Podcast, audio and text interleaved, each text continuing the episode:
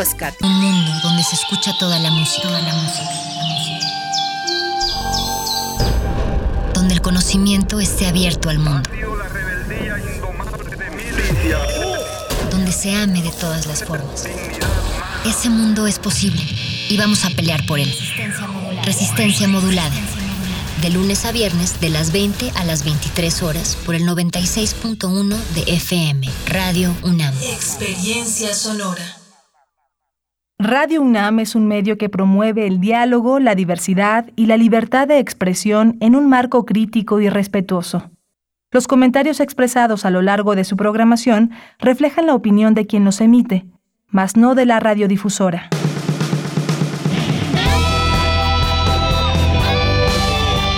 Prisma RU.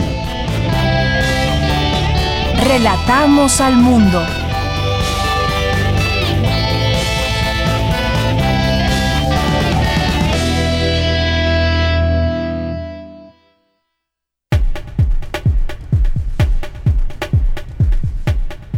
Buenas tardes, esto es Prisma RU. Bienvenidos todos ustedes a esta emisión informativa desde la radio universitaria que transmite en sus frecuencias 860 de AM y 96.1 de FM. Gracias por estar con nosotros. Le tenemos preparado un programa con mucha información y entre otras cosas, pues se acaba de dar a conocer que el Tribunal Electoral del Poder Judicial de la Federación eligió a Reyes Rodríguez Mondragón como su magistrado presidente. Hay que recordar luego de la crisis que se vivió a inicios de el mes de agosto, en el que cinco integrantes removieron a José Luis Vargas Valdés ante señalamientos por presunto enriquecimiento ilícito y pues muchas cosas que sucedieron a lo largo de estos días. Finalmente, pues se elige a Reyes Rodríguez Mondragón como nuevo magistrado presidente. Bien, y algo que nos eh, seguimos planteando quizás de manera continua como individuos, como sociedad, pues es cuándo va a terminar esta pandemia de COVID-19. Hoy Hubo eh, el día de ayer una mesa muy interesante que habló de estos temas. Lo tendremos en información eh, aquí en un momento más a través de nuestro campus universitario y extenderemos esta plática también porque hay muchas preguntas en torno a esto. Las vacunas, se había dicho, serían la solución a todo esto. Vemos que muchos países van avanzados en su vacunación, otros no tanto, pero esto no ha significado el fin de esta pandemia, así que analizaremos este, este tema. También vamos a, platicar sobre, pues hoy en el día de ayer más bien, iniciando el mes de septiembre, pues ya dio inicio a todo este tema de terminar con el outsourcing. Vamos a, a platicar sobre este tema que nos parece muy importante, dadas las circunstancias en México y cómo se usó durante mucho tiempo este esquema de outsourcing que eh, pues bueno, como sabemos, en meses recientes, más de la mitad de los trabajadores que se encontraban bajo este esquema, pues han sido ya contratados directamente, o se debió haber ya hecho esto, por las empresas para las que en realidad prestaban sus servicios, en movimientos que significaron un incremento en promedio de 12% de sus salarios. Así que vamos a platicar de, de este tema que sin duda pues trae también muchas preguntas y aclaraciones. Es importante conocer eh, de cerca y cómo funciona esto y qué paso se está dando en México en este tema laboral. Vamos a hablar con Adán Pillón García, que es doctor en Ciencias Económicas, profesor de la Facultad de Estudios Superiores Acatlán y de la Universidad Autónoma Metropolitana Unidad Xochimilco. Vamos a conversar también en nuestra segunda hora tenemos una invitación que hacerles a un congreso internacional de la Sociedad Mexicana de Neurología y Psiquiatría que traen un programa muy interesante eh, a lo largo de tres días, muchos temas relacionados con esta, con esta rama y eh, también se habla de COVID, se habla de todo lo que está pasando entre la sociedad eh, dadas estas circunstancias. Vamos a tener cine también, aquí algunas recomendaciones, vamos a tener cultura, vamos a tener, información universitaria de México y del mundo aquí a través de esta señal. Muchas gracias a mis compañeros allá en cabina, Arturo González en los controles técnicos, a Rodrigo Aguilar en la producción, Denis Licea en la asistencia de producción. Aquí en los micrófonos les saluda Deyanira Morán, como siempre con mucho gusto, esperando que nos puedan hacer llegar sus comentarios a nuestras redes sociales. Prisma RU nos encuentran así en el Facebook y en Twitter nos encuentran como arroba Prisma RU. Desde aquí, relatamos al mundo. Relatamos al mundo. Relatamos al mundo.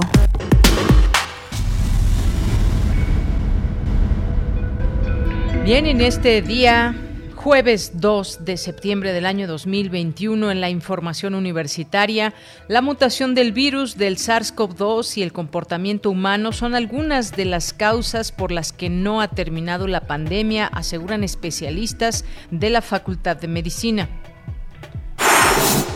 se lleva a cabo la premiación del Congreso, perdón, del concurso, del concurso de ensayo La ciudad y la pandemia, realizado como un esfuerzo más de la UNAM para estar presente en la emergencia sanitaria, de acuerdo con Guadalupe Valencia, coordinadora de humanidades. El Centro de Estudios para Extranjeros de la UNAM y la Embajada de México en Polonia presentan el ciclo de conferencias Grandeza de México, cuatro centenarios. En el Colegio Nacional fue la presentación editorial y el programa musical de la ópera Ariadna en Naxos.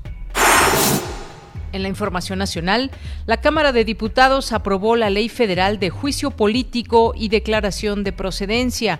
Regulará el procedimiento constitucional que permitirá someter a juicio penal al presidente de México por traición a la patria, corrupción o delitos electorales.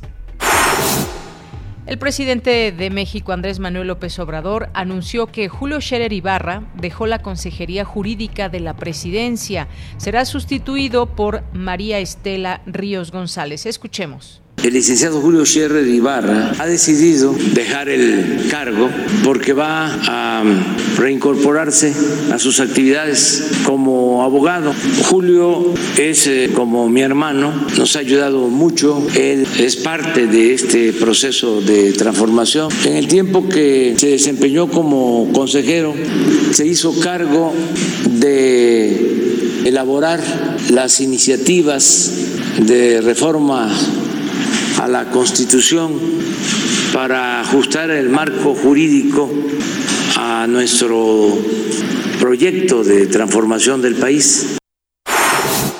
Pues finalmente no fueron rumores la salida de Julio Scherer Ibarra, ya se puede leer esta carta íntegra que da a la par de su retirada como consejero jurídico y pues ahí estuvo por la mañana en la conferencia del presidente López Obrador en la mañanera ambos que pues dejaron dejaron ver por lo menos en lo que dijeron en sus palabras una buena relación pero pues finalmente ya no ya no estará al frente de esta consejería jurídica Julio Scherer. Por su parte el mismo Julio Scherer dijo que se va satisfecho honrado y agradecido agradecido con el presidente. Escuchemos. Desde la Consejería Jurídica atestigué la batalla diaria que el presidente López Obrador emprendió para que los mexicanos vivamos orgullosos de este nuestro gobierno, de nuestra nación y de nosotros mismos.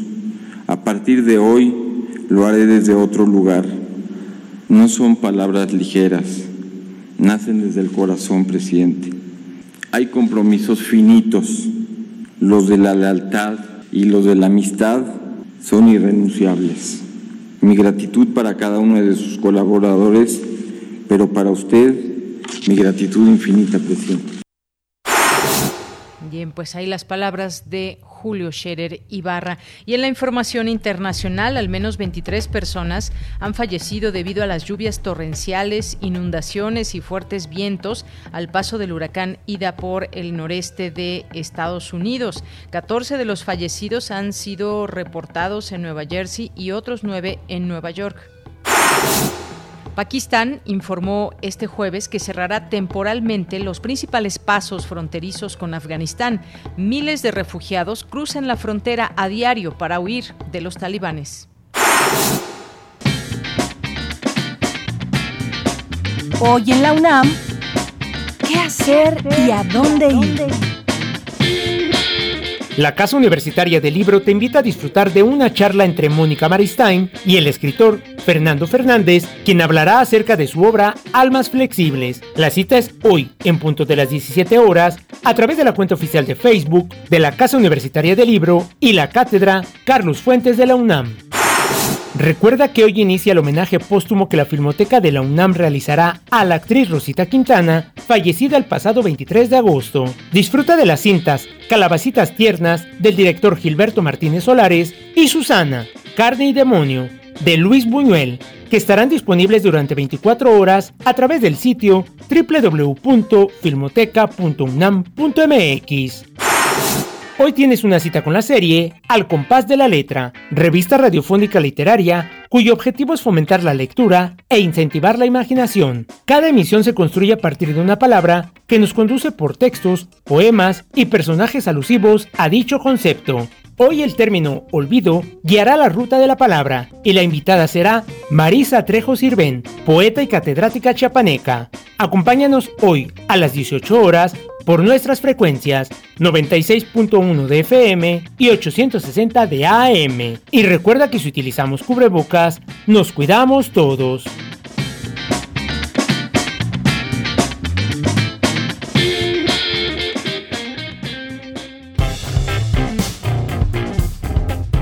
Campus RU. Bien, pues continuamos, entramos a nuestro campus universitario. Expertos de la Facultad de Medicina de la UNAM analizan el por qué no ha terminado la pandemia de COVID-19. Mi compañera Virginia Sánchez nos tiene toda esta información. ¿Qué tal, Vicky? Muy buenas tardes, adelante. Hola, ¿qué tal, Bella? Muy buenas tardes a ti y al auditorio de Prisma RU.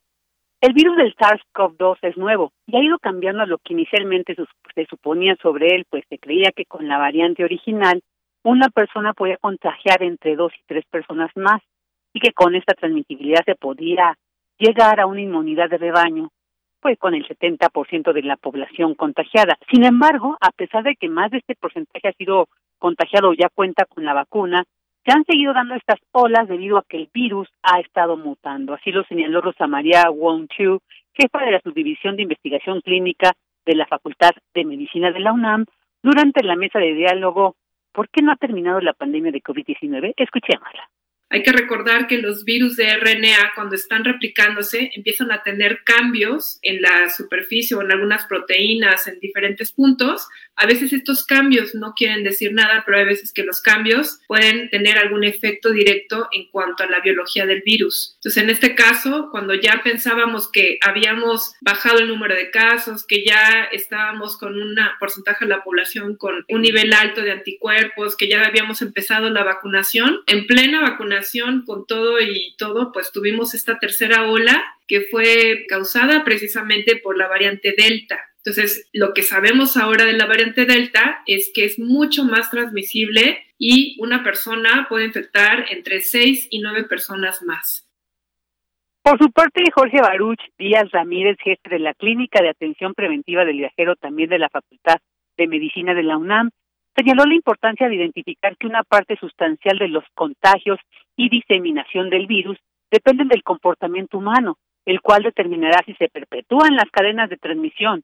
Por ello, señaló la importancia de llevar a cabo las medidas efectivas para disminuir el número de contagios y la capacidad del virus de adaptarse con mutaciones que se van acumulando y que puedan desencadenar la formación de nuevas variantes que predominen como la Delta. Sin embargo, resaltó, es muy difícil moderar este comportamiento. Escuchémoslo porque el comportamiento humano depende de muchos eh, determinantes sociales, no solamente de, depende de nosotros como individuos, sino también de una colectividad.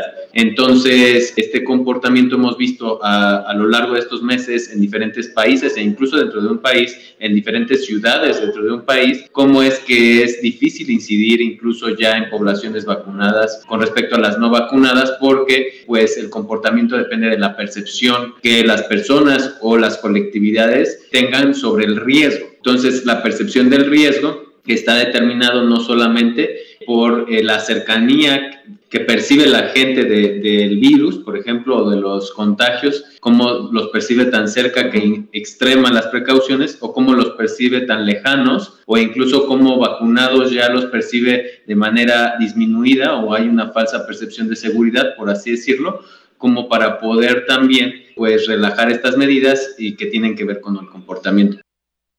Pues de ella todo un reto el que tenemos por delante para lograr que esta pandemia llegue a su fin y mucho depende, como dijo el especialista, de nuestro comportamiento responsable. Este es el reporte. Vicky, muchas gracias. Como bien dices, todo un reto que tenemos frente a sí con esta pandemia. Muchas gracias. Buenas tardes. Muy buenas tardes. Pues efectivamente el comportamiento humano y todo lo que de esto depende son distintas situaciones en los países, en las sociedades, en las comunidades. Eh, es un comportamiento también que como humanos pues no puede ser establecido de una sola manera y que todos lo sigamos al pie de la letra y muchas veces no porque no se quiera, sino porque no se puede.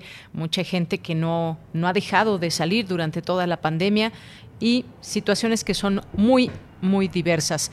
Bien, pues nos, nos vamos, nos vamos ahora con mi compañera Dulce García que eh, nos tiene esta información. Se lleva a cabo la premiación del concurso de ensayo La ciudad y la pandemia realizado como un esfuerzo más de la UNAM para estar presente en la emergencia sanitaria, de acuerdo con Guadalupe Valencia, coordinadora de humanidades. Adelante, Dulce, muy buenas tardes.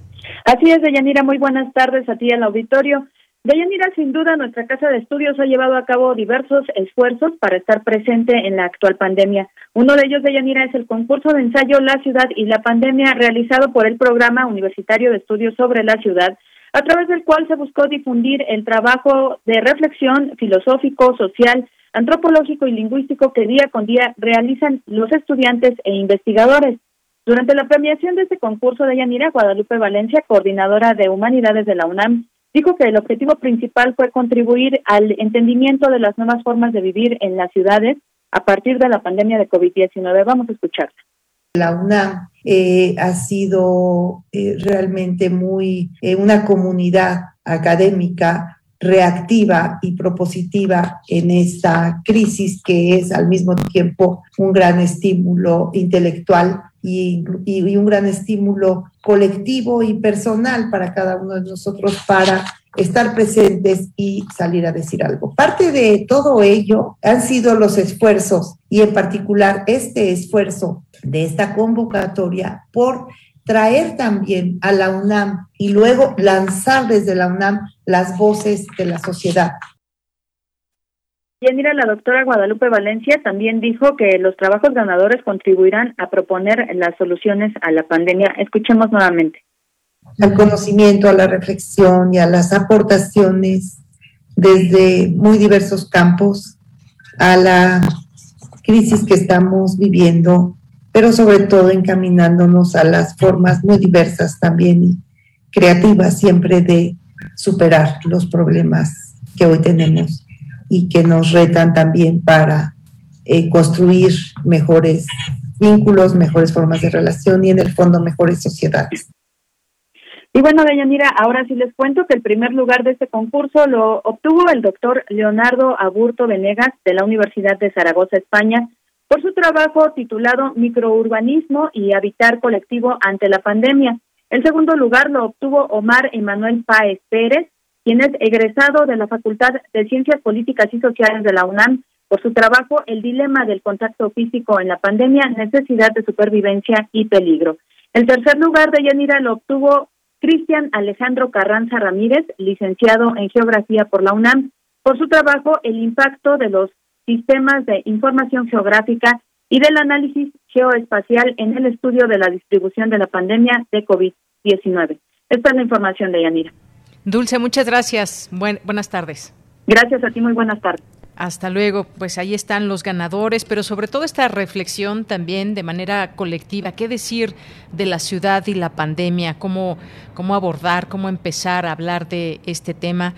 yo creo que muchos de nosotros hemos hecho por lo menos algún tipo de, esfuerzo, aunque no lo, precisamente lo escribamos, pero sí tratar de, pensar qué viene para nuestra ciudad, eh, qué viene para nosotros, qué viene para la sociedad, y no solamente esta ciudad, sino, sino todas las ciudades del mundo, cuándo terminará todo esto. Nos vamos a ir yendo hacia esas preguntas que trataremos de, de compartir, si no darle una respuesta, una solución, pero más adelante estaremos abordando este, eh, este tema con el doctor Jorge Baruch en torno a la pandemia y, todas esas preguntas que nos circundan en la cabeza, porque vemos que no, no está tampoco tan cerca el término de esta pandemia, que vamos en algún momento del camino, eh, a la mitad, más de la mitad de este camino para acercarnos ya al final de todo esto, pero pues el escenario real que se presenta es el que nos va dando todos esos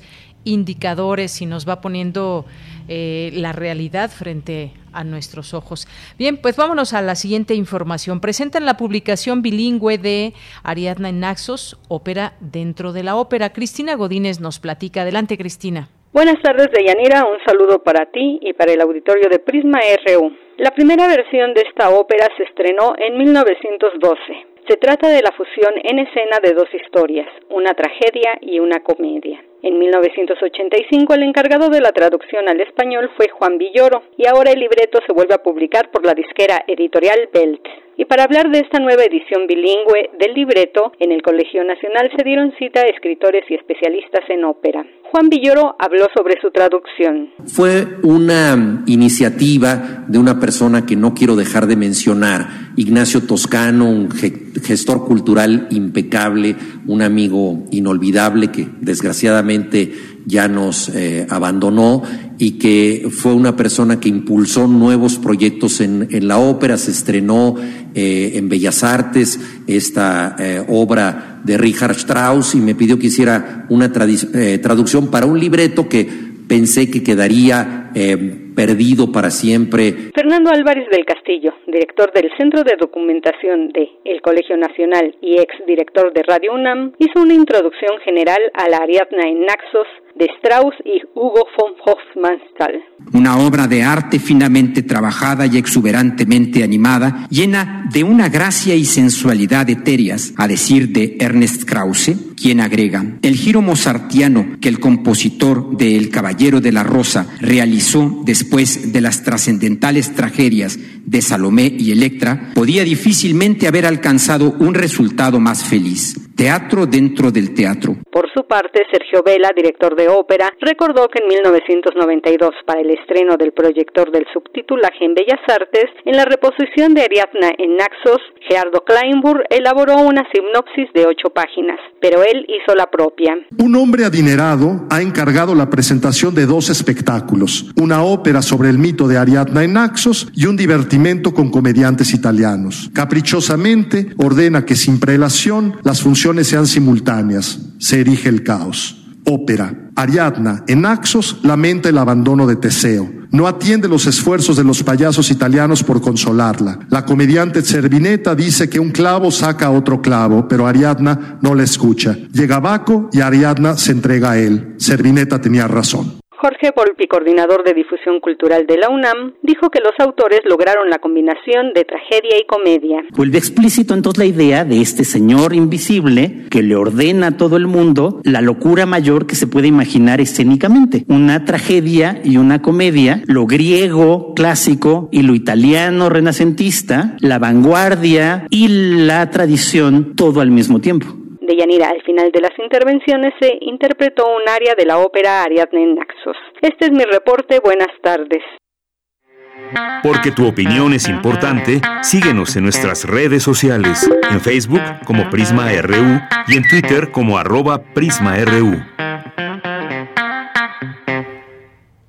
Es la una de la tarde con 26 minutos. Vamos a continuar con esta primera charla que tendremos hoy y que vamos a hablar sobre el outsourcing porque tiene que ver con, con, que este, este mes, a partir de este mes, todas las nuevas disposiciones en materia de subcontratación están vigentes. Con ello, esto significa que las implicaciones penales en caso de simular servicios especializados o firmar contratos para suministro de personal, pues queda esta situación con, con las reglas claras, como en algún momento se discutió. Esto ya tiene, ya tiene muchos meses discutiéndose. Hubo también pues quienes no estaban de acuerdo con todo esto, empresarios que alzaron la voz. Finalmente, pues esto ya es una, una realidad y con el arranque del mes vencieron ya los nuevos plazos previstos para la regularización de las empresas que tenían contratos de subcontratación laboral y para los negocios que desean prestar servicios especializados en el mercado.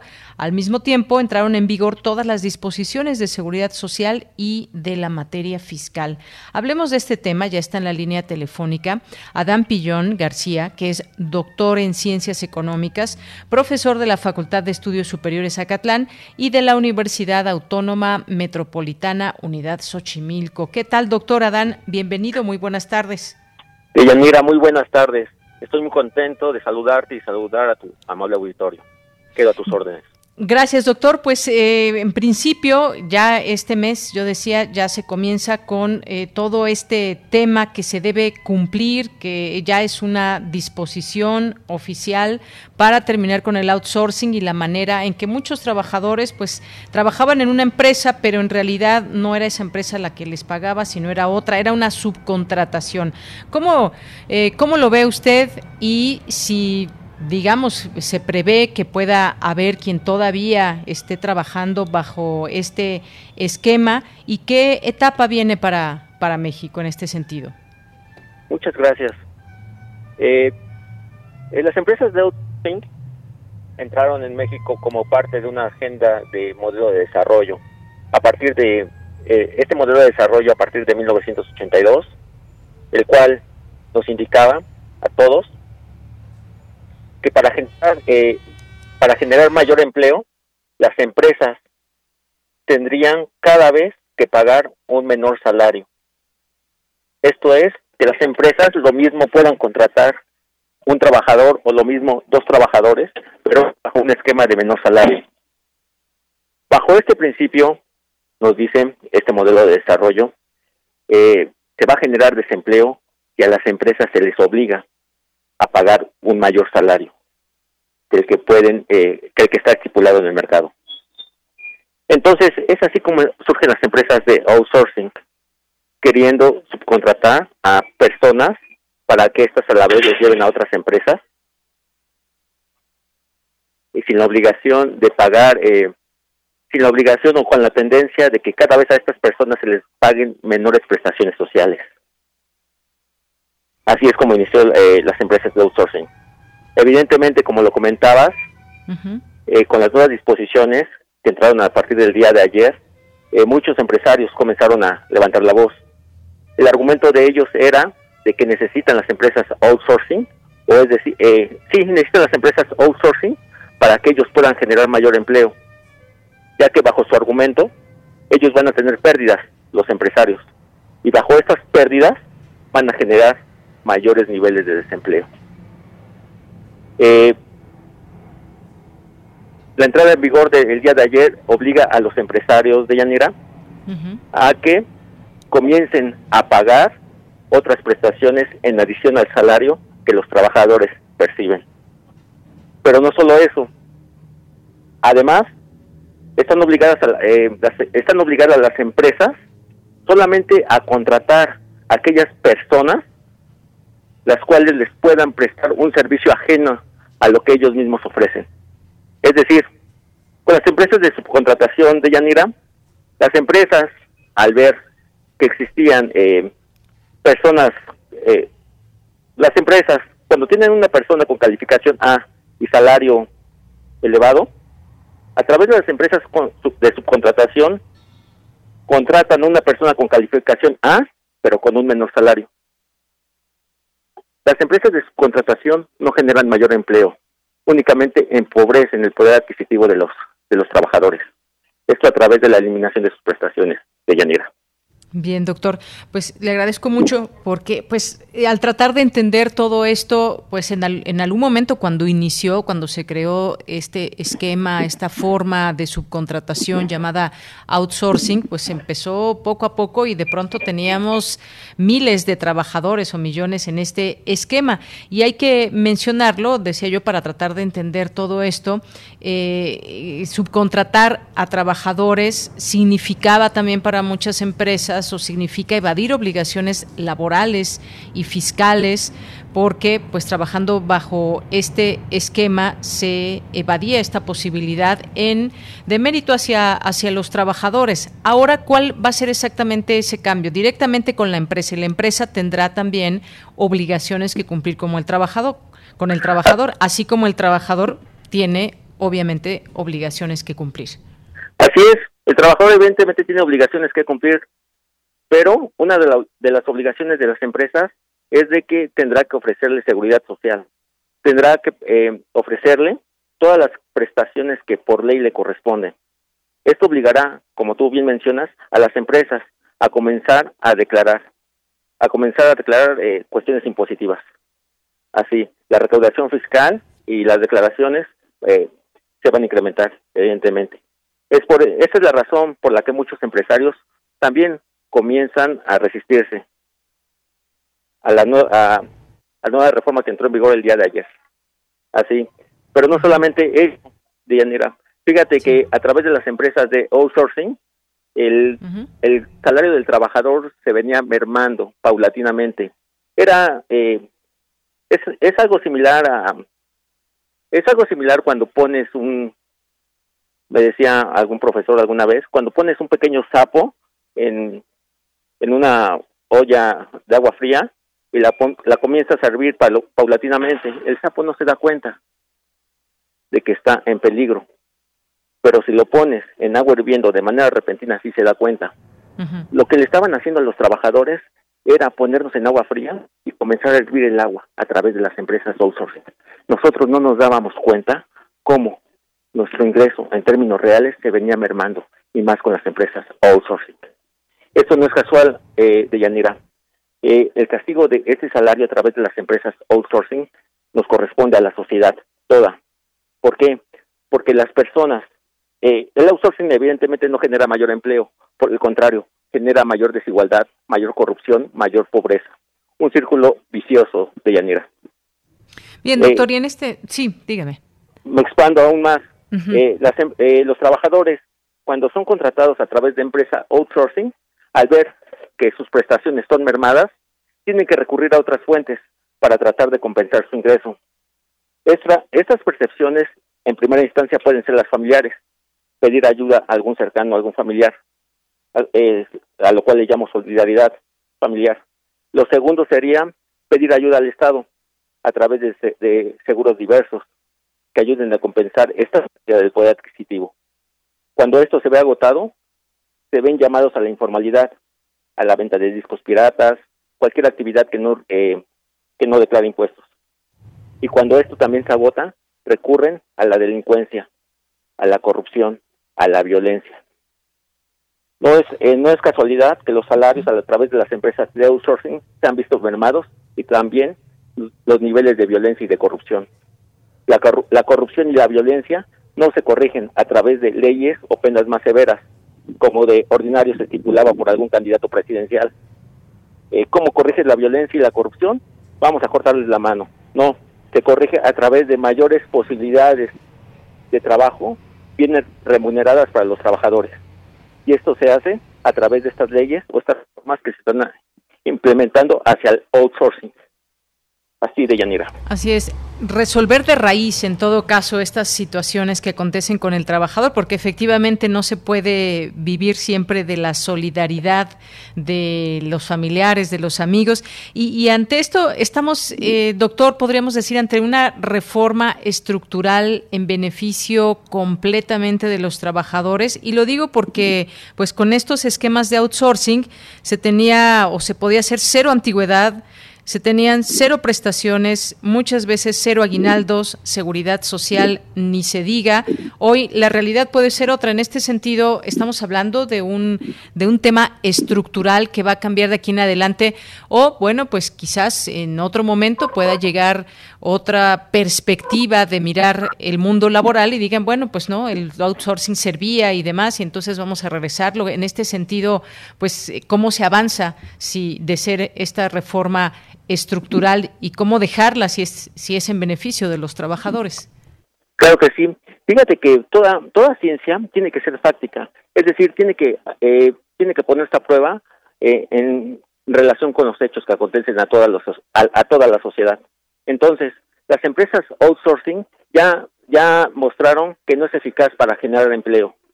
Es erróneo es, eh, el suponer o el querer demostrar que la caída de los salarios reales o la caída del poder adquisitivo de los trabajadores va a beneficiar a las empresas, porque las empresas al obtener mayores ganancias van a poder contratar a más trabajadores. Eso ya se demostró en la realidad. Una caída de los salarios reales a través de las empresas outsourcing únicamente van a generar mayor desempleo, mayor precariedad hacia el, trabajo, hacia el trabajador.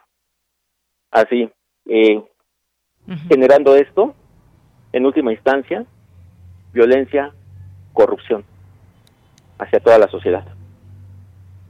Esto, doctor, se liga de alguna manera con el tema de la necesaria reforma fiscal que se habla, debe de tener una claridad muy específica en todo esto. Lo podemos ligar y esto me refiero también con este desglose que puede haber con los, eh, los salarios de los trabajadores que ahora con estos esquemas ya de estar contratados directamente por la empresa tiene que ver, por ejemplo, el impuesto sobre la renta, eh, los impuestos que paga cada, cada trabajador, porque incluso en el esquema de outsourcing, pues tenían que pagar impuestos, pero estos impuestos no redundaban para que pudiera tener una seguridad social o, Infonavit, por ejemplo, ni mucho menos. Y pues estamos hablando de un buen número de, trabajadores que se calcula, pues son alrededor de 5 millones, no, no tengo exactamente ahorita el dato, ahorita lo buscamos, pero más de 1.3 millones de trabajadores, eso sí, obtuvieron un incremento salarial mayor o igual al 10%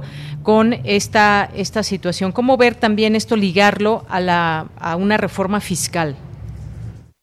Eh, sí, fíjate, eh, las empresas con esta reforma de outsourcing, lo que se busca, como se mencionaba, es de que las empresas se vean obligadas a declarar verdaderamente sus declaraciones a través del IMSS, sean necesariamente, porque antes de las empresas outsourcing había muchos trabajadores, o todavía los hay incluso, que trabajan y no, o como tú bien lo mencionas, no obtienen ninguna prestación. Esto es muy conveniente para las empresas, porque ellas no están obligadas a declarar eh, en términos fiscales. Entonces, con esta reforma de outsourcing, evidentemente, cada vez la tendencia es a que cada vez más empresas, así como trabajadores, comiencen a declarar, pero sobre todo las empresas, las, cuales se querían ahorrar todo esto a través de eliminar otras prestaciones tales como IMSS, Infonavit eh, y algunos otros seguros para los trabajadores.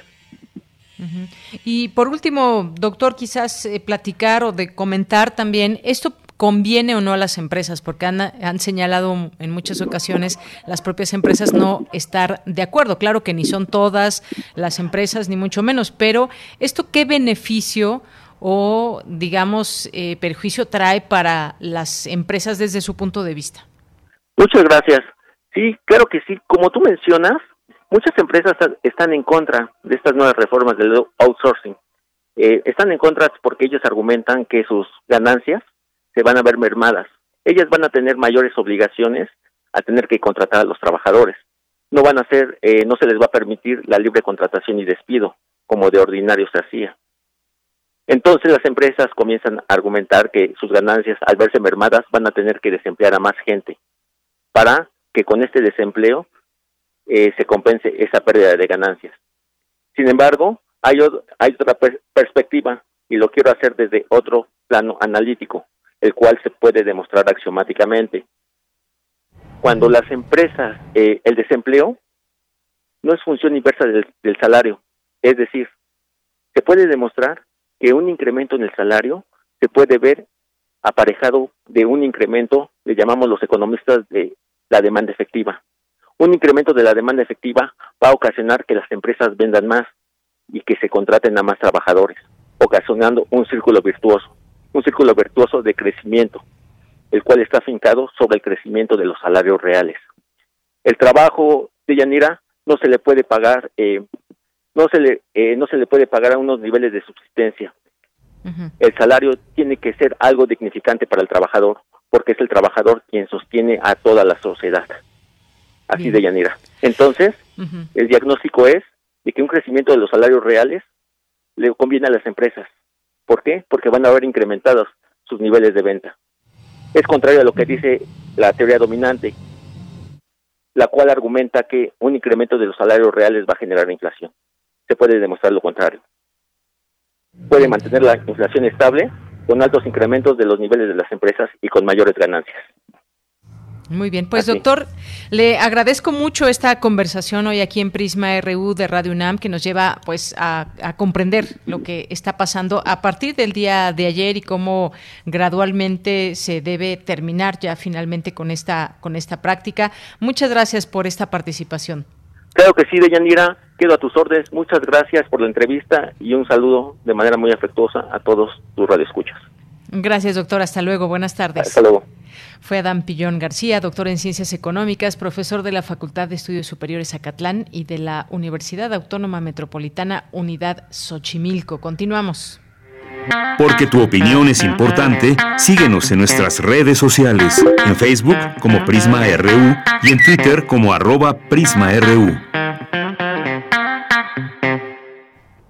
Bien, pues son las 13 horas con 43 minutos aquí en Prisma RU de Radio UNAM y queremos ahora conversar con el doctor Jorge Baruch, eh, que es egresado de la Facultad de Medicina de la UNAM, actualmente jefe de la Clínica de Atención Preventiva del Viajero de la UNAM. Doctor, siempre un gusto recibirlo. Muy buenas tardes. ¿Qué tal? Buenas tardes, Deyanira. Un gusto para mí. Saludos al auditorio. Gracias, doctor. Pues una pregunta que nos ronda en la cabeza y para la cual eh, pues habrá distintos enfoques y aristas por donde irla comprendiendo. ¿Por qué no ha terminado la pandemia de COVID-19 o por qué no se vislumbra, digamos, un escenario eh, mucho mejor del que quizás se esperaba con la llegada de las vacunas? Cuénteme un poco su punto de vista sobre, sobre esta pregunta.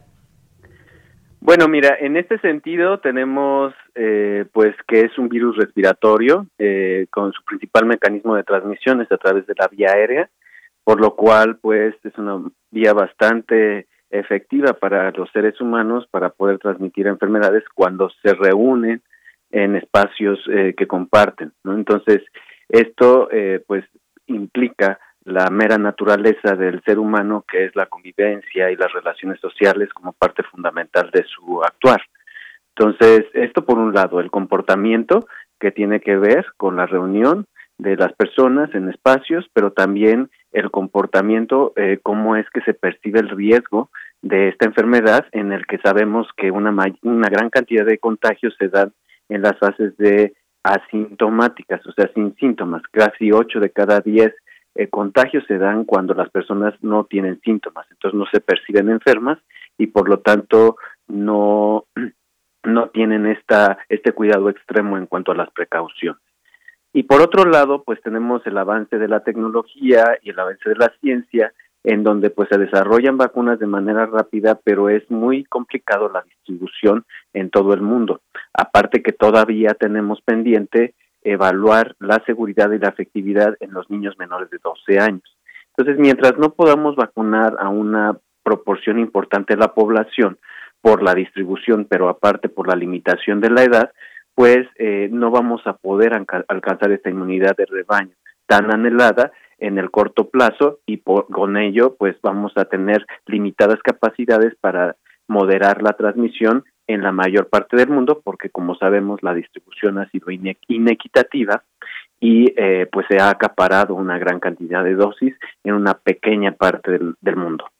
Claro, esto es muy importante mencionarlo porque incluso se habla ya de tercera dosis en algunos países, que es lo que se aconseja para tener más eh, preparada y que pues la gente que ya tiene un esquema de dos dosis pueda, digamos, prolongar este eh, esta imposibilidad a ponerse grave o llegar a algún hospital. Y luego, pues, eh, están las variantes, doctor, que también es algo que, que, se ha puesto en la mesa para analizar y cómo están funcionando las vacunas ante una variante como la variante Delta, eh, por ejemplo, y es el caso. Y esto que usted mencionaba muy importante porque sabemos cómo se puede evitar el contagio del virus, eh, el punto de no socializar, de no estar cerca de otras personas sin un cubrebocas, por ejemplo, el regreso a la escuela por necesidades ya también imperantes eh, de salud mental, salud psicológica y más. Es, es eh, quizás muy difícil esto para, para una parte de la, de la sociedad o, qué, qué tendrá que pasar para que digamos ya está eh, pasando esta, esta pandemia? ¿Cómo se determina el hecho o intuir más o menos cuánto faltará para, para el fin de una pandemia? como esta? Bueno, recordemos que dentro de la historia de todas las pandemias que hemos vivido en la, eh, humanidad, eh, la más corta ha tenido una duración de alrededor de nueve años. Entonces, pero definitivamente las acciones relacionadas con la evolución de la ciencia y el conocimiento eh, para poder eh, generar tecnologías como las vacunas, tecnologías seguras y eficaces, eh, han sido sin precedentes en la historia de la humanidad en esta pandemia. Hemos visto cómo se han autorizado la mayor parte de las vacunas y han demostrado ser efectivas para evitar las muertes y las complicaciones por COVID-19 en menos de un año. Entonces, eh, recordemos que las terceras dosis, en primer lugar, eh, solamente están indicadas en personas con alguna enfermedad que les condicione o les limite su capacidad inmunológica, ¿no? De protección. El resto de las personas todavía no debemos de estar pensando en esto porque pues realmente la inmunidad ha demostrado que dura, eh, por lo menos eh, el tiempo que llevamos vacunando, va, y es bastante elevada, más, más del 80%, que es una cifra muy, muy buena para cualquier vacuna, para evitar muertes y complicaciones. Eh, mientras más población complete estos esquemas de dos dosis en el caso o de una dosis en el caso de dosis únicas, pues más vamos a estar en la posibilidad de movilizarnos, evitando las muertes y las complicaciones. Entonces, este es el primer objetivo.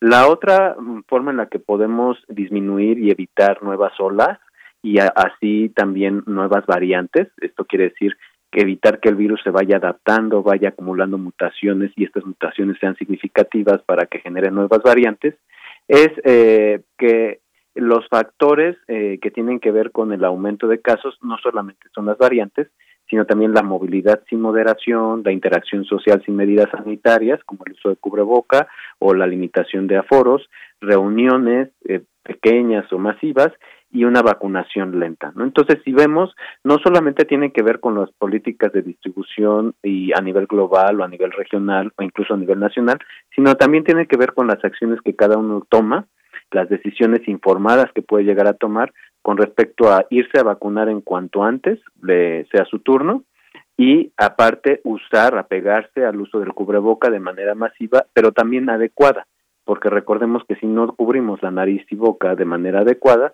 pues de nada va a servir que portemos el cubreboca. Bien, doctor. Eh, pues sí, efectivamente es, es, parte todo esto también de un comportamiento social. Hay muchas personas que siguen eh, sin hacer vida normal, que, que, siguen muy guardadas y protegiéndose, pero hay un, un, una parte importante también de la sociedad en el mundo que pues tratan de hacer una vida lo más normal posible con uso de cubrebocas y demás, pese pues a que hemos visto también grupos importantes, a veces de miles de personas en algunos países, donde pues ya prácticamente o no aguantan o están en contra, por ejemplo, de estos eh, pases sanitarios y, demás.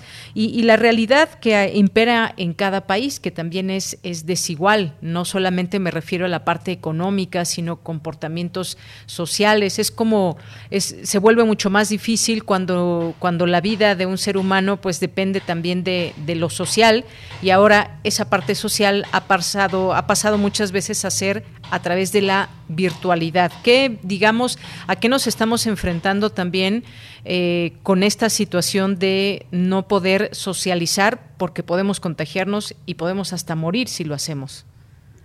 Pues nos estamos enfrentando a problemas eh, de tipo más crónico, no solamente relacionados con la enfermedad, la infección aguda, que también puede persistir y puede dejar secuelas, eh, sino también problemas de salud mental sobre todo la, los problemas de salud mental se han visto eh, incrementados durante los periodos de confinamiento, periodos largos de confinamiento, pero también eh, al momento de retorno eh, por esta falsa percepción, ya sea por falsa percepción de seguridad por estar completamente inmunizados o parcialmente inmunizados, pero también esta percepción errónea de, de, de, de poder retornar de manera segura, eh, cumpliendo solamente aquellas medidas que, por ejemplo, que a lo mejor no han demostrado ser efectivas, más que las que sí son bastante efectivas, que ya las comentamos. Entonces, eh, hay que hacer un balance. Yo creo que también eh, depende mucho de cada país la situación dentro de cada comunidad.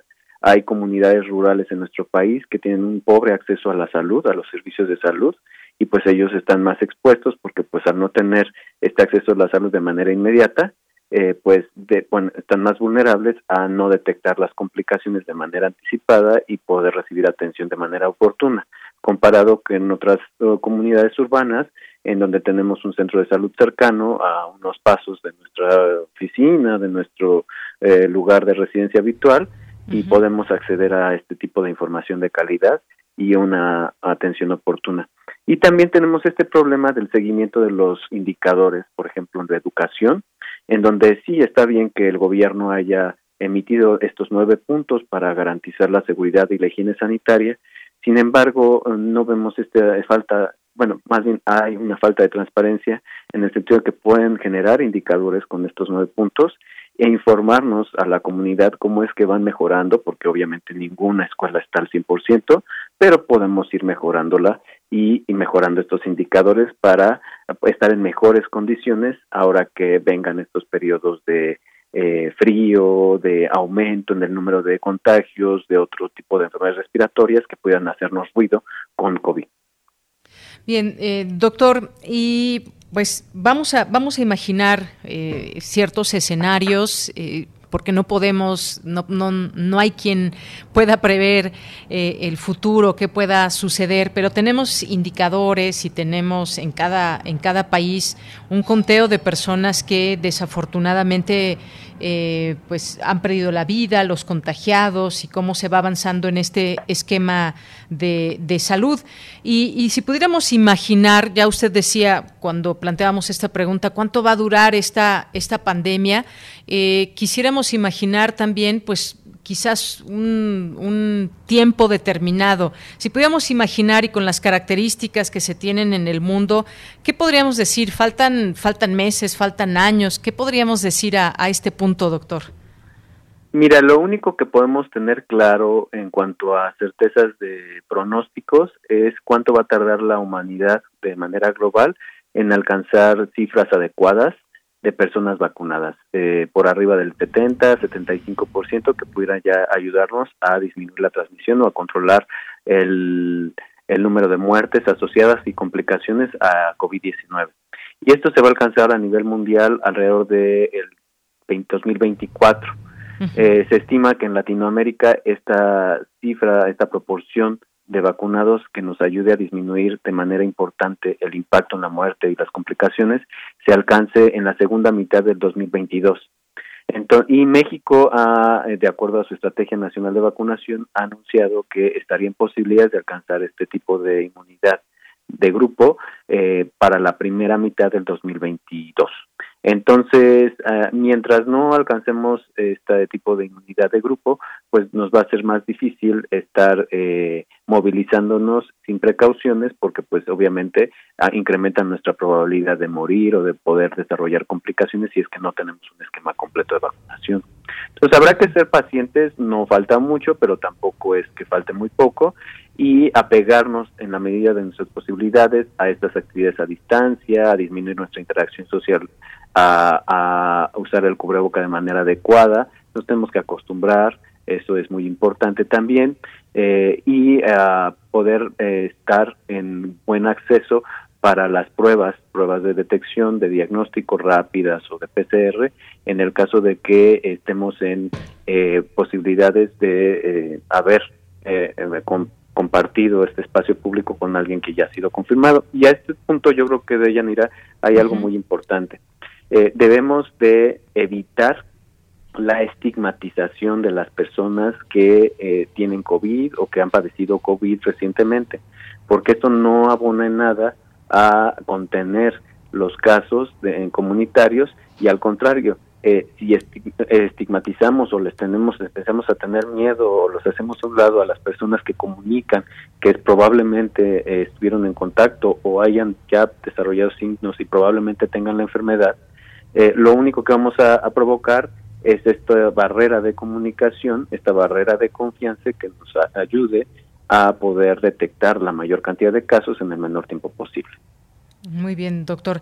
Pues sí, y ya, ya por último, ya para terminar esta conversación, esta charla, doctor, pues eh, también vemos que eh, pues estamos divididos en quienes tienen más miedo que otros, y, y, lo digo por lo siguiente, la verdad es que ha sido complicado también todo este regreso a la actividad económica muchas veces en espacios donde normalmente pues uno podía acudir con su familia, con sus amigos, a lugares cerrados, a, mesas que no tienen, tenían mucha distancia y que aún ahora muchas no las siguen teniendo.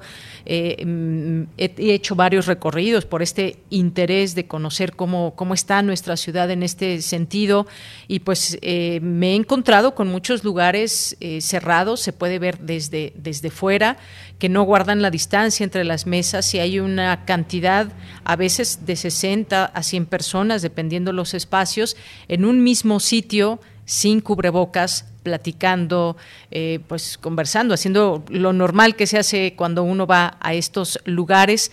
Eh, no, no sabemos exactamente en qué porcentaje eh, se está, en dónde se están contagiando mayormente las personas, pero pues bueno, por lo que se sabe, intuimos que es en lugares donde hay mucha gente.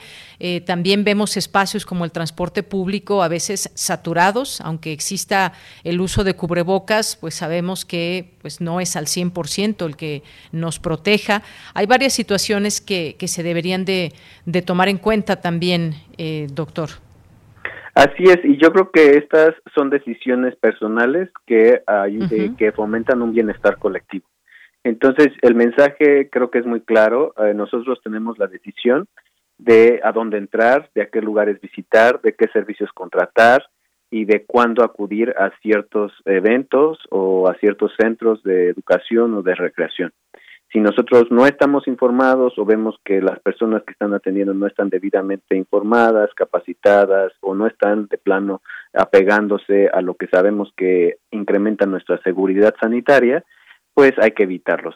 Esa es nuestra decisión y mientras nosotros tomemos decisiones informadas y responsables, pues vamos a poder contener en nuestro círculo social eh, pues eh, la mayor cantidad de casos si nosotros en, contraste eh, preferimos ir a, lugares cerrados, poco ventilados, a eh, eh, donde conviven personas que no están por completo vacunadas con las que sí están por completo vacunadas, pues nuestro y pues están sin usar cubreboca, pues nuestro riesgo va a aumentar y obviamente pues vamos a, a ser responsables de ese riesgo y corresponsables del riesgo que podemos transmitir a los miembros que eh, viven en nuestra residencia habitual, porque pues es un riesgo compartido en este sentido.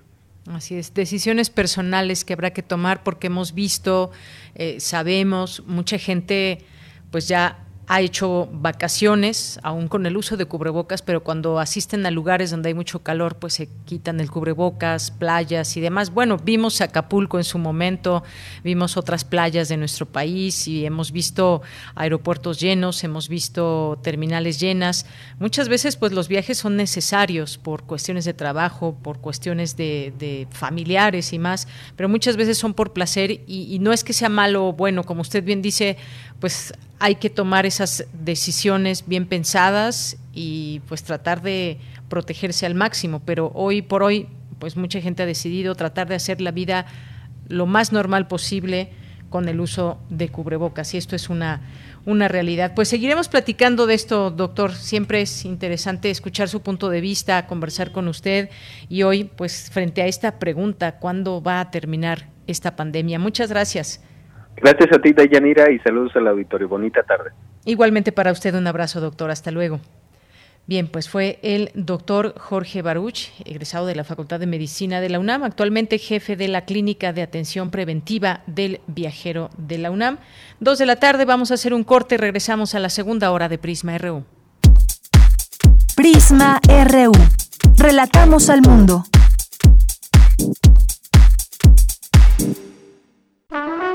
Aire recibes, metal vibrante, brisa que orienta a los extraviados y estremece a los amorosos. La música para trompeta, salsa, jazz, balada, está en Viento de bronce. Con Juan Arturo Brennan, lunes a viernes 6.40 de la mañana y 15 horas. Radio UNAM, experiencia sonora. La ciencia que somos. La ciencia que somos. Iberoamérica al aire. Descubre la ciencia que está presente en tu día a día a través de cápsulas, reportajes, entrevistas y reportes en vivo. Viernes de 10 a 11 horas por el 96.1 FM. La ciencia que somos. Iberoamérica al aire. Una coproducción de Radio UNAM y las direcciones de divulgación de la ciencia y de las humanidades norteños, chilangas, sureños, costeñas, yaquis, mayas, mazaguas, campesinos, rockeros, millennials, centennials, abuelas, tías, primos. Con tanta diversidad es imposible pensar igual, pero hay muchas cosas que nos unen. Nos une la libertad de tomar decisiones. Nos une la convicción de que la democracia es la única ruta que tiene un país libre. Nos une el INE. Mi INE nos une.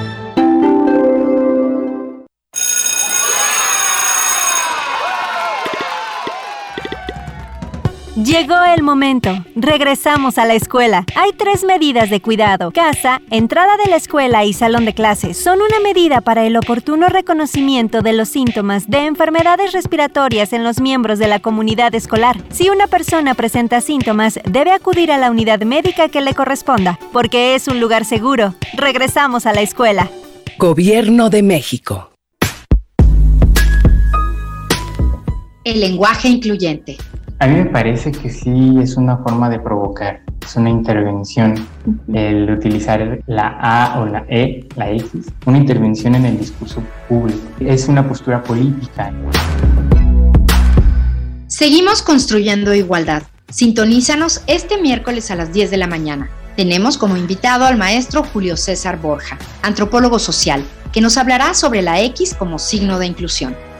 Escuchar y escucharnos, construyendo igualdad, octava temporada. Queremos escuchar tu voz. Nuestro teléfono en cabina es 55 36 43 39. Mañana en la UNAM, ¿qué hacer y a dónde ir? La Casa del Lago Juan José Arreola organiza el ciclo Sonidero, el sonido de todos los barrios, espacio que pretende llevarnos a un recorrido musical por las identidades sonideras emblemáticas de los barrios y colonias de la Ciudad de México, donde las llamadas tardeadas, tocadas y bailes nocturnos le daban ritmo, color y ambiente festivo al entonces Distrito Federal. Este ciclo inicia el próximo sábado 4 de septiembre con una charla con José, alias Morelos, habitante del Peñón de los Baños y personaje clave en el movimiento sonidero, además de la participación especial de Sonido Ecos, liderado por Fausto Perea, quien forma parte de la dinastía Perea del sonido La Conga. La cita es el próximo sábado 4 de septiembre, en punto de las 16 horas, a través de la cuenta oficial de Facebook de la Casa del Lago, Juan José Arreola. Recuerda que Cultura UNAM te invita a conocer y ser parte de los primeros en jugar Yaopan videojuego basado en el lienzo de Tlaxcala de 1550 que muestra la primera versión completa de la conquista de México y que nos invita a repensar la historia. Envía una captura de pantalla que muestre que sigues el canal de YouTube de Cultura UNAM con tu nombre completo al correo electrónico promo.culturaunam.gmail.com explicando por qué te gustaría jugar Yaopan. Si lo envías antes del 3 de septiembre, te llegarán dos niveles de dicho juego. Sigue las redes sociales de Cultura UNAM, donde se encuentran disponibles las bases de este concurso. ¿Qué sabes de los nahuales? ¿La clonación nos permitirá vivir eternamente? ¿Cómo viven los hermanos siameses? Estas y otras interrogantes son resueltas en el nuevo número de la revista de la universidad, donde se aborda el tema de la clonación, la doble personalidad y los hermanos siameses. El número de septiembre de la revista de la universidad lo podrás consultar en línea y de manera gratuita en el sitio oficial www.revistadelauniversidad.mx. Para Prisma RU, Daniel Olivares Aranda.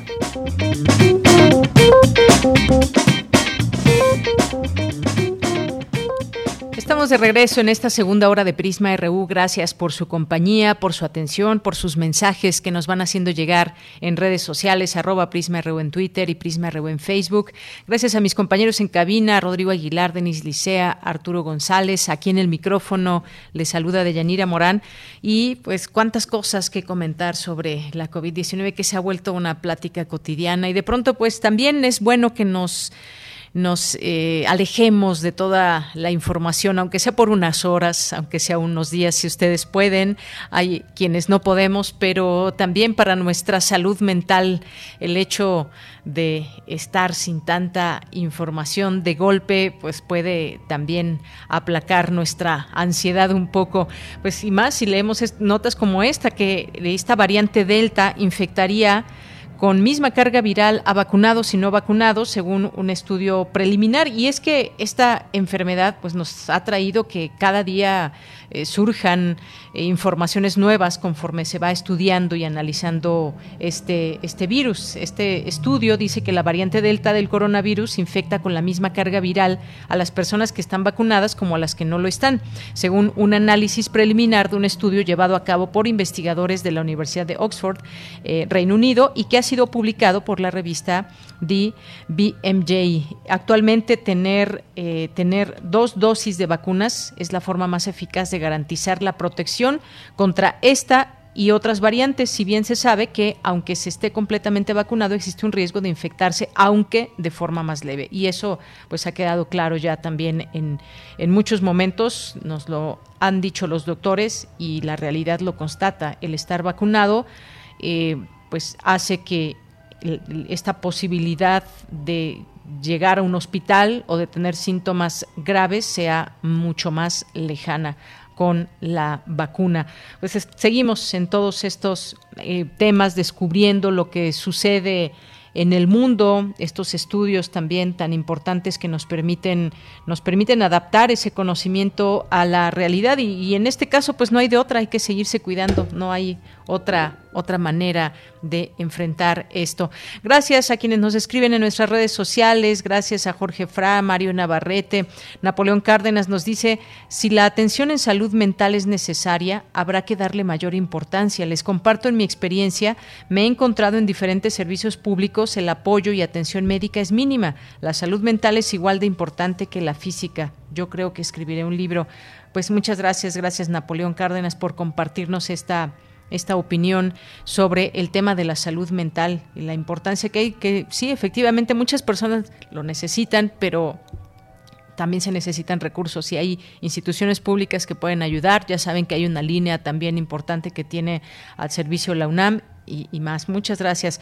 Andrés Mar nos dice saludos a todo el equipo, hasta que les puedo escuchar. Los deberes escolares no me dejan, por eso por favor no dejen de subir los podcasts del programa porque los escucho más tarde. Saludos a todos. Pues así, en eso estamos, para no atrasarnos. Andrés Mar, muchas gracias. Jesús Abraham nos dice, en verdad qué buena entrevista sobre la actual situación de la COVID-19. Como, como dice Deyanira, hay algunas personas que tenemos más temor que otras, pero hay que seguir informándonos. Como decía Villa, ánimo que adelante está más feo. Saludos. Pues gracias, gracias Jesús. Yo creo que estamos luchando también muchos todos los días en contra del miedo. O si hemos ido por ahí de casualidad a tomarnos un café, a veces no sé si les ha pasado, yo me pasó en algún momento, contaba los días para ver si no tenía algún, algún síntoma, pero no, no es vida de pronto estar con eso. Y hay gente que dice, a ver, ya basta de todo esto, yo ya me, yo ya me enfermé, tengo cierta inmunidad, pero pues hay que tomar en cuenta muchas cosas y, también creo que nos ha pasado a todos que compartimos cómo nos cuidamos o qué actividades eh, hemos, nos hemos prohibido en nuestra actual vida en medio de esta pandemia y qué actividades sí nos permitimos, algo que quizás en otro momento no lo pensábamos de esa de esa manera, el salir con los amigos pues se ha vuelto prohibitivo en muchos casos, otros tantos no, porque si ustedes se dan cuenta en muchos lugares también pues está lleno de amigos que comparten el cigarro, que comparten el vaso de cerveza y más, eh, jóvenes que han decidido pues salir de su casa por para no enfermar con quienes viven y, unirse en grupos de jóvenes. Hay muchas situaciones que si nos pusiéramos a escribir un libro, como nos decía también un Radio Escucha, podríamos eh, compartir muchas, muchas vivencias. Cada, cada uno de nosotros puede hacer su propia historia. Josefina Mondragón nos dice sobre el outsourcing, considero que el gobierno cree que cortar de tajo era la solución. Es la corrupción el problema, hay empresas de este tipo con excelentes prestaciones. El problema es percibir a todas eh, bajo la misma mirada. Muchas gracias, Josefina, por el comentario. Carmen Valencia, Flechador del Sol, también, muchas gracias. Eh, gracias a Luis M. García, nos dice súper valiosa la, crítica al outsourcing es, eh, por parte del profesor. Urge resolver de raíz estas condiciones laborales que también se, se reproducen en la academia desde institutos y universidades con quienes subcontratan en proyectos universitarios. Gracias, Luis M. García, por el comentario. Carmen Valencia, buenas tardes. Y los trabajadores de limpieza subcontratados en el gobierno, ISTE, IMSS, etcétera, también los regularizarán. Eh, pues sí, deberían, todos se deben de regularizar. Carmen, muchas gracias. David Castillo, por aquí, atento, presente.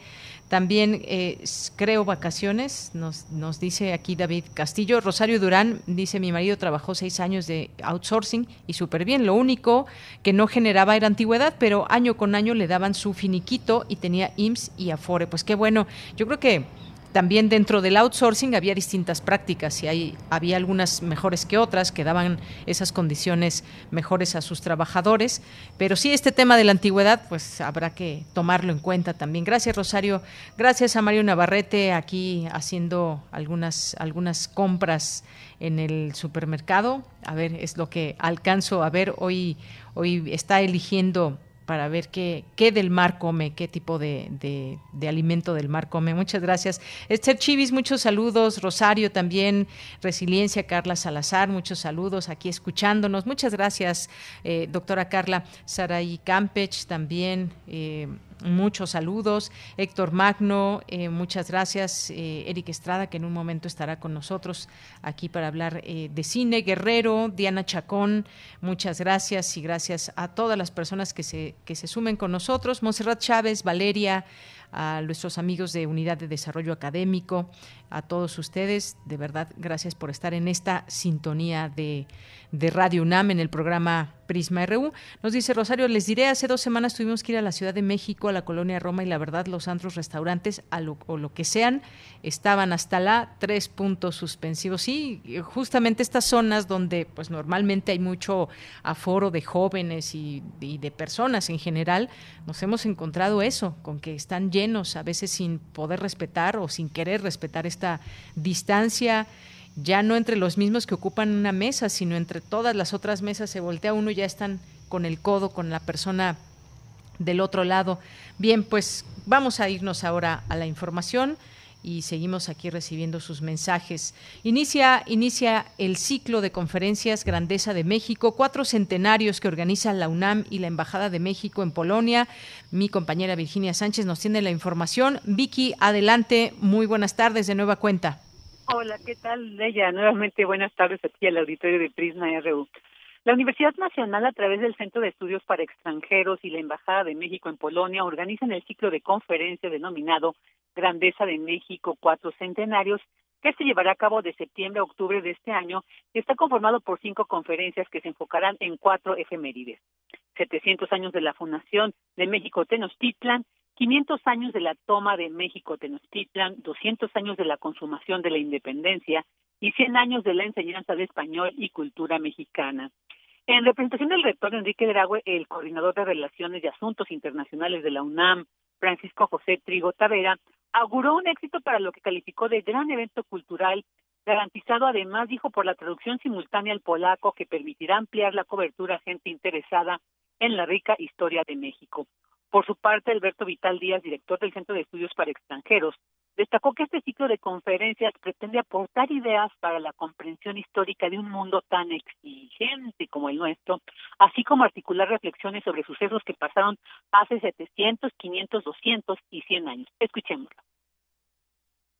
Es muy bueno que no olvidemos nuestra grandeza, sobre todo en momentos difíciles, y recordar e hilar nuestros hitos históricos es una condición ineludible para articular los fragmentos que conforman nuestro cuerpo colectivo y, en último término, nuestra identidad. En tanto, Pablo Lozano Lozano, jefe de la Cancillería de México en Polonia, señaló que este evento representa un esfuerzo académico a distancia con todas las características para que sea una experiencia exitosa y un modelo de diplomacia cultural en tiempos de la pandemia. Asimismo, resaltó es un reflejo de la fuerte presencia de la UNAM en ese país. Escuchemos.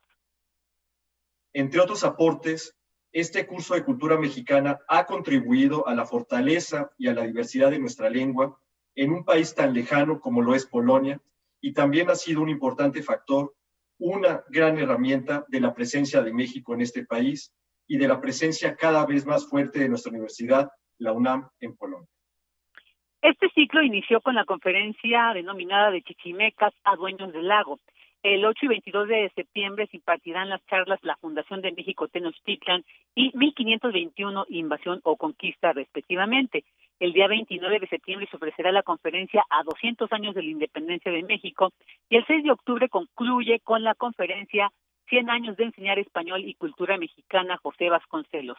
Todas ellas se podrán seguir por el canal de YouTube del CP UNAM. Bella, este es el reporte. Vicky, pues muchas gracias, gracias por esta información y muy buenas tardes. Buenas tardes. Bien, pues vamos a continuar ahora con las olas y sus reflujos, con Cindy Pérez Ramírez, que en esta ocasión platica con Gabriela Soberón, vocera de Alumbra, para platicar del abuso sexual en línea y la campaña Que no caigan en sus redes, es el hashtag. Adelante. Las olas, y sus reflujos.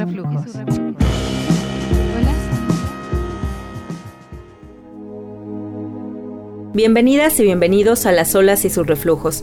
El día de hoy hablaremos de la violencia sexual en línea y cómo prevenirla, toda vez que las niñas y adolescentes pasan más tiempo en Internet. México ocupa el quinto lugar en consumo y transmisión de pornografía infantil. Según cifras de National Center for Missing and Exploited Children, en 2019, el 90% de las víctimas menores de edad tenían entre 3 y 13 años, 2% entre 0 y 2 años y 8% entre 13 y 17 años. Además, el 91% de las víctimas eran mujeres. Es por ello por lo que la comunidad de conocimiento y práctica Alumbra MX, integrada por más de 50 organizaciones, lanzó la campaña nacional de prevención de la violencia sexual en línea en contra de niñas, niños y adolescentes, hashtag que no caigan en sus redes. Para hablarnos más de la iniciativa, escuchemos a Gabriela Soberón, vocera de Alumbra.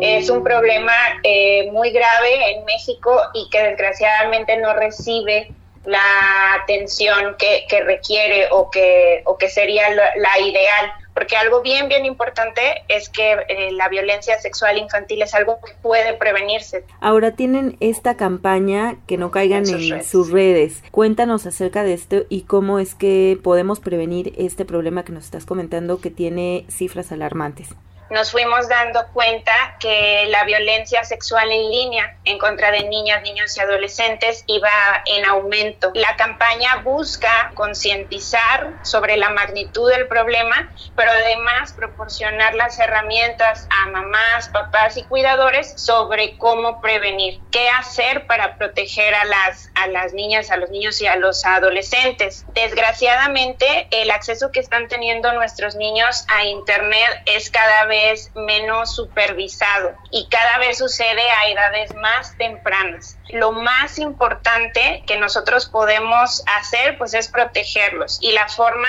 más inteligente de hacerlo pues es estar informados. Y lo más importante eh, nos comparte eh, cinco pasos para la prevención de la violencia sexual en línea. Cinco pasos que mamás y papás pueden llevar a cabo y que me permito pues dártelos a, a, conocer. El primero de ellos es conocer y hablar con tus hijos de los riesgos que existen en Internet.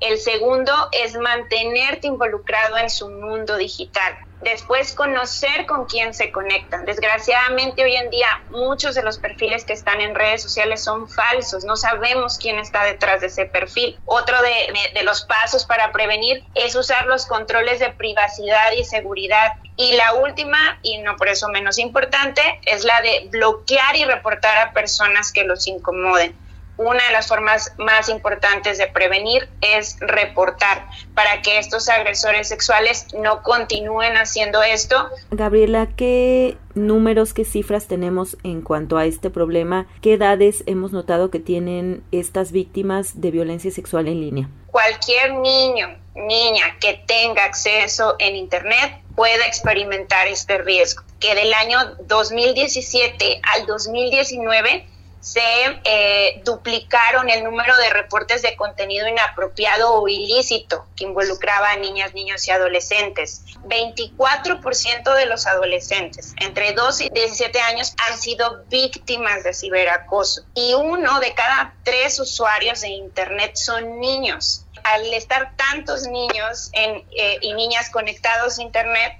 pues los agresores sexuales están intentando conectar con ellos el gran desafío de esta campaña, siempre lo supimos, es que cuando uno tiene una acción de respuesta hacia un riesgo o delito, en ese instante ya se crearon tres, cuatro, cinco formas nuevas de poder accesar a ellos y poder tener un tipo de contacto inapropiado. ¿Cómo han visto ustedes los resultados y quiénes se han acercado principalmente? Eh, la verdad han sido resultados muy, muy favorecedores y, por ejemplo, la campaña se lanzó con un spot de video en donde se retrataba de forma familiar para todos eh, esta situación. Actualmente este video ya tiene más de 2 millones de views y cerca de más del millón de reacciones e interacciones positivas. Quien ve el video inmediatamente reconoce la problemática y quiere saber qué puede hacer. Algo a lo que apostamos nosotros muchísimo es a esa comunicación entre papás e hijos. No es tanto la restricción de estas tecnologías, porque incluso es ya imposible, pero sí tener ese canal de comunicación abierto para hablar sobre los riesgos, sobre lo que les puede pasar y además que ellos tengan la confianza de contarnos absolutamente cualquier situación que los incomode o los mortifique, ¿no? Estando conectados. Todo este material, ¿dónde pueden consultar nuestros radioescuchas? Tenemos un micrositio bien valioso porque es información validada, verdadera, concentrada de varios organismos internacionales. La URL es www.alumbramx.org diagonal protégelos y bueno, en las redes sociales de Alumbra constantemente estamos compartiendo información sobre prevención de la violencia sexual en línea, prevención de la violencia sexual infantil, crianza positiva. Nuestra perfil es arroba alumbramx en Twitter y en Instagram y en Facebook es arroba alumbra México. Te agradezco muchísimo el tiempo que te diste para platicar con nosotros, Gabriela Soberón, vocera de Alumbra. A ustedes, muchísimas gracias.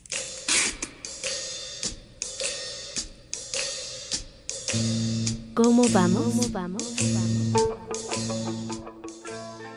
El presidente de Estados Unidos, Joe Biden, prometió que defenderá el derecho al aborto frente a una polémica ley del estado de Texas que entró en vigor este miércoles y que prohíbe a las mujeres elegir si acaban con su embarazo a las seis semanas de gestación. Esto es todo por hoy. Regresamos con nuestra compañera de Yanira Morán. Comentarios al Twitter arroba PrismaRU y a mi Twitter personal arroba CindyUnam.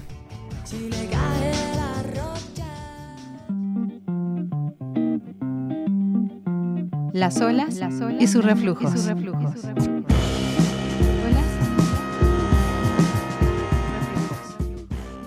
Gracias, gracias a Cindy. Nos vamos ahora a la información internacional con Radio Francia Internacional.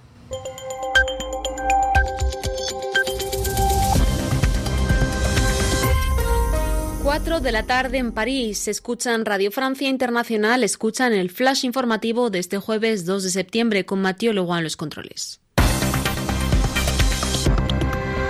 Lucía Valentín. Al menos ocho personas han muerto en Nueva York por súbitas inundaciones tras las lluvias torrenciales provocadas por la tormenta, tormenta Ida, que ha provocado también un histórico corte en el metro con cancelación de decenas de vuelos. La nueva gobernadora Kathy Holchuk declaró el estado de emergencia y llamó a los neoyorquinos a buscar refugio urgentemente. Las fuertes lluvias también han dejado grandes destrozos en el este de España. La llamada gota fría ha provocado grandes precipitaciones arrastrando vehículos y casas casi enteras. Cayeron más de 200 litros por metros cuadrado en apenas tres horas. En Irlanda, el gigante de la mensajería en línea WhatsApp recibió una importante multa, 225 millones de euros, por su mal uso de los datos personales de sus usuarios. El Comité Europeo de Protección de Datos pidió que se investigara cómo estaba gestionando WhatsApp, que pertenece a Facebook, esta información personal tan importante y tan codiciada.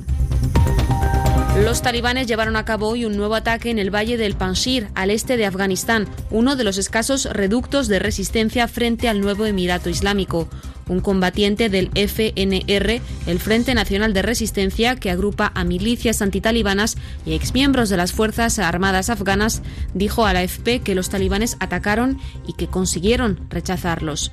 El FNR espera poder negociar con los talibanes, pero prometió defender este valle rodeado por centenares de combatientes del movimiento islamista. Por ahora, las conversaciones han fracasado. Cuba empezará mañana a vacunar a los mayores de dos años con sus dos productos locales, Abdalá y Soberana 2. Ambos necesitan tres dosis. La Habana espera haber vacunado a más del 90% de su población de aquí a noviembre. En Yemen murieron al menos 65 combatientes en violentos enfrentamientos en las últimas 48 horas entre fuerzas gubernamentales y rebeldes en la provincia de Marib, en el norte del país. En Nigeria, hombres armados secuestraron el miércoles a más de 70 estudiantes tras irrumpir en un colegio de secundaria del noroeste del país, donde son cada vez más frecuentes este tipo de sucesos. Y vuelve, mamá mía, vuelve ABBA, el legendario grupo de pop de los años 70 se lanza a una nueva aventura 40 años después eh, de haber sacado su último álbum.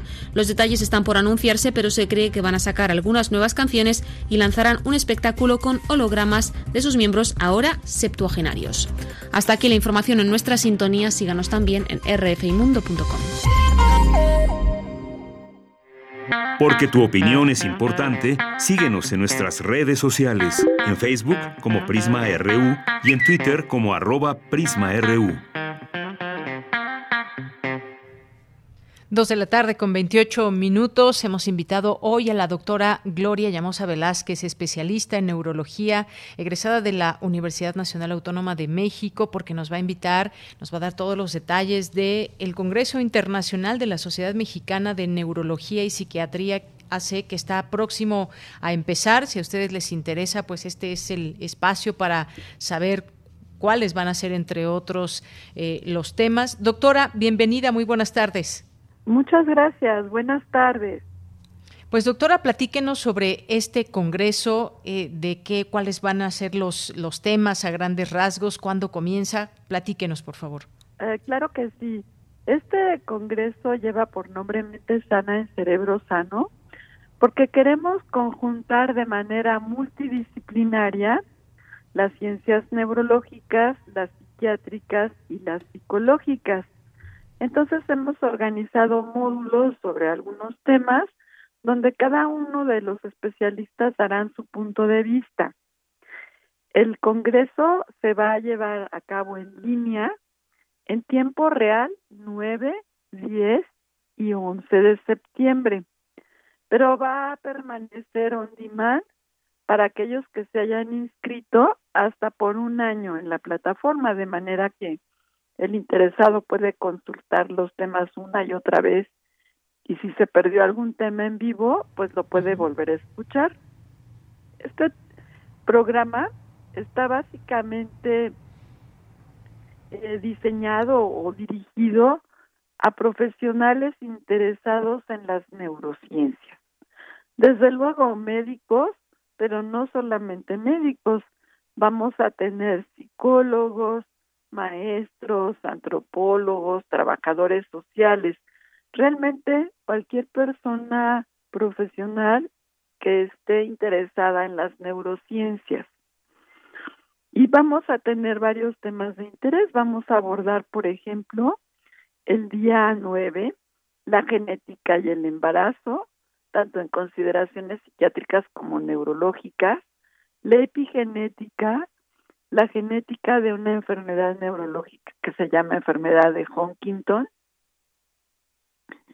Eh, vamos a tener una conferencia magistral sobre la disección cérvico-cefálica arterial. Vamos a tener una inauguración, por supuesto, con conferencias magistrales inaugurales que van a ser con perspectiva de género vamos a hacer un pequeño homenaje a algunas personas de la sociedad a sí mismo. Después vamos a tener un módulo sobre dolor que va a involucrar tanto, tanto aspectos neurológicos como psiquiátricos y como manejo invasivo del dolor que no se controla. Vamos a tener asimismo un módulo de enfermedad vascular cerebral. También vamos a hablar sobre perlas en demencia, cómo tratar y diagnosticar las demencias. Y vamos a tratar también eh, la terapia de corriente directa de neuromodulación. Al cabo de cada uno de estos módulos vamos a tener un espacio para que el auditorio haga sus preguntas. También tendremos eh, un taller de psicología y la primera plática de psicología va a ser una conferencia magistral de cómo funciona el cerebro de una víctima. El día 10 de septiembre vamos a hablar de una enfermedad que se llama Gilles de la también con estimulación profunda para su tratamiento, con manejos neuropsiquiátricos y también, por supuesto, pues la perspectiva del neurocirujano que hace las intervenciones necesarias. Hablaremos sobre el sueño también. Tendremos un módulo de epilepsia, desde luego, y tendremos al final del segundo día un taller de psicoanálisis y cuerpo y de valoración neuropsicológica que implica a todos los pacientes. Para el último día, que es el 11 de septiembre, sábado, tendremos un módulo de dolor de cabeza y de migraña, igual conjuntando aspectos neurológicos y neuropsiquiátricos, seguido por un módulo de esclerosis múltiple, donde tendremos una conferencia magistral y tendremos varias ponencias por nosotros. Y finalmente vamos a tener la conferencia magistral de clausura. Muy este congreso tendrá nuestro aval académico y es de la Universidad Autónoma de San Luis Potosí. Muy bien, bueno, pues son parte de estos temas que se abarcarán en estos tres días del Congreso. Y hay uno también, doctora, que me pareció muy importante porque pues muchas de las cosas que se tratan en los temas médicos, psicológicos, de psiquiatría, eh, tienen que ver también hoy en día, nos lleva indiscutiblemente la plática hacia el tema de la COVID-19. y ah, ahora nos planteamos el tema de las secuelas y lo que tiene que ver también con toda esta salud mental. Hay un espacio también para, para ello. Por supuesto, hay un módulo completo de complicaciones del COVID tanto de enfermos crónicos que por razón obvia fueron desplazados en sus tratamientos, como pacientes que tienen neurológicas y psiquiátricas, psicológicas por el COVID. Entonces, eh, todo esto va a ser tratado de manera multidisciplinaria también. También tenemos un módulo, por favor, eh, por ejemplo, de nutrición en padecimientos neurológicos y neuropsiquiátricos. Es un programa muy ambicioso. Muy ambicioso que tenemos distribuido en pues muchos horarios y esto que usted decía también que me parece muy importante que es que se pueden eh, hacer estas preguntas y respuestas llevar a cabo ese espacio tan importante para quienes están recibiendo toda la información eh, Cuéntenos, por favor, cómo las personas que nos están escuchando, cómo se pueden inscribir. Sé que hay un, hay un costo, hay una página para que quienes nos están escuchando y estén interesados lo puedan hacer. Claro que sí. Eh, yo les puedo hacer llegar a ustedes, si quieren, una hoja de registro, pero el chiste es, eh, nosotros tenemos una página eh, donde está toda la información y esta página es muy fácil porque se llama neurología y psiquiatría. Entonces ustedes entran a esta que es nuestra página y ahí van a encontrar todos los eh, datos sobre este congreso eh, y la hoja de registro. Muy bien. Eh, por una parte. Por otra parte, en Facebook, Facebook de la Sociedad Mexicana de Neurología y Psiquiatría, también pueden encontrar ahí todo lo todo lo importante sobre esto. Puntualmente, la página nuestra es https dos puntos dos diagonales neurología y psiquiatría. Muy bien. Bueno, pues ahí tenemos esta, esta página para conocer a detalle este programa, quiénes son los expositores y más, y que puedan ser parte de este Congreso Internacional de la Sociedad Mexicana de Neurología y Psiquiatría, ACE. Pues doctora, muchas gracias. ¿Algo más que quiera agregar?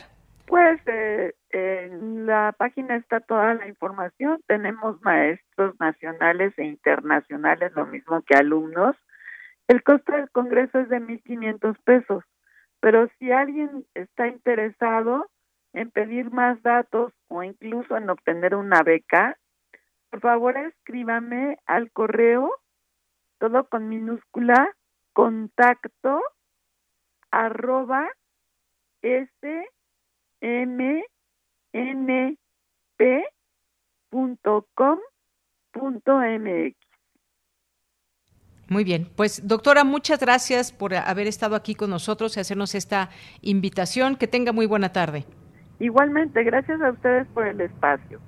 Hasta luego, muy buenas tardes a la doctora Gloria Llamosa Velázquez, especialista en neurología, egresada de la Universidad Nacional Autónoma de México. Continuamos.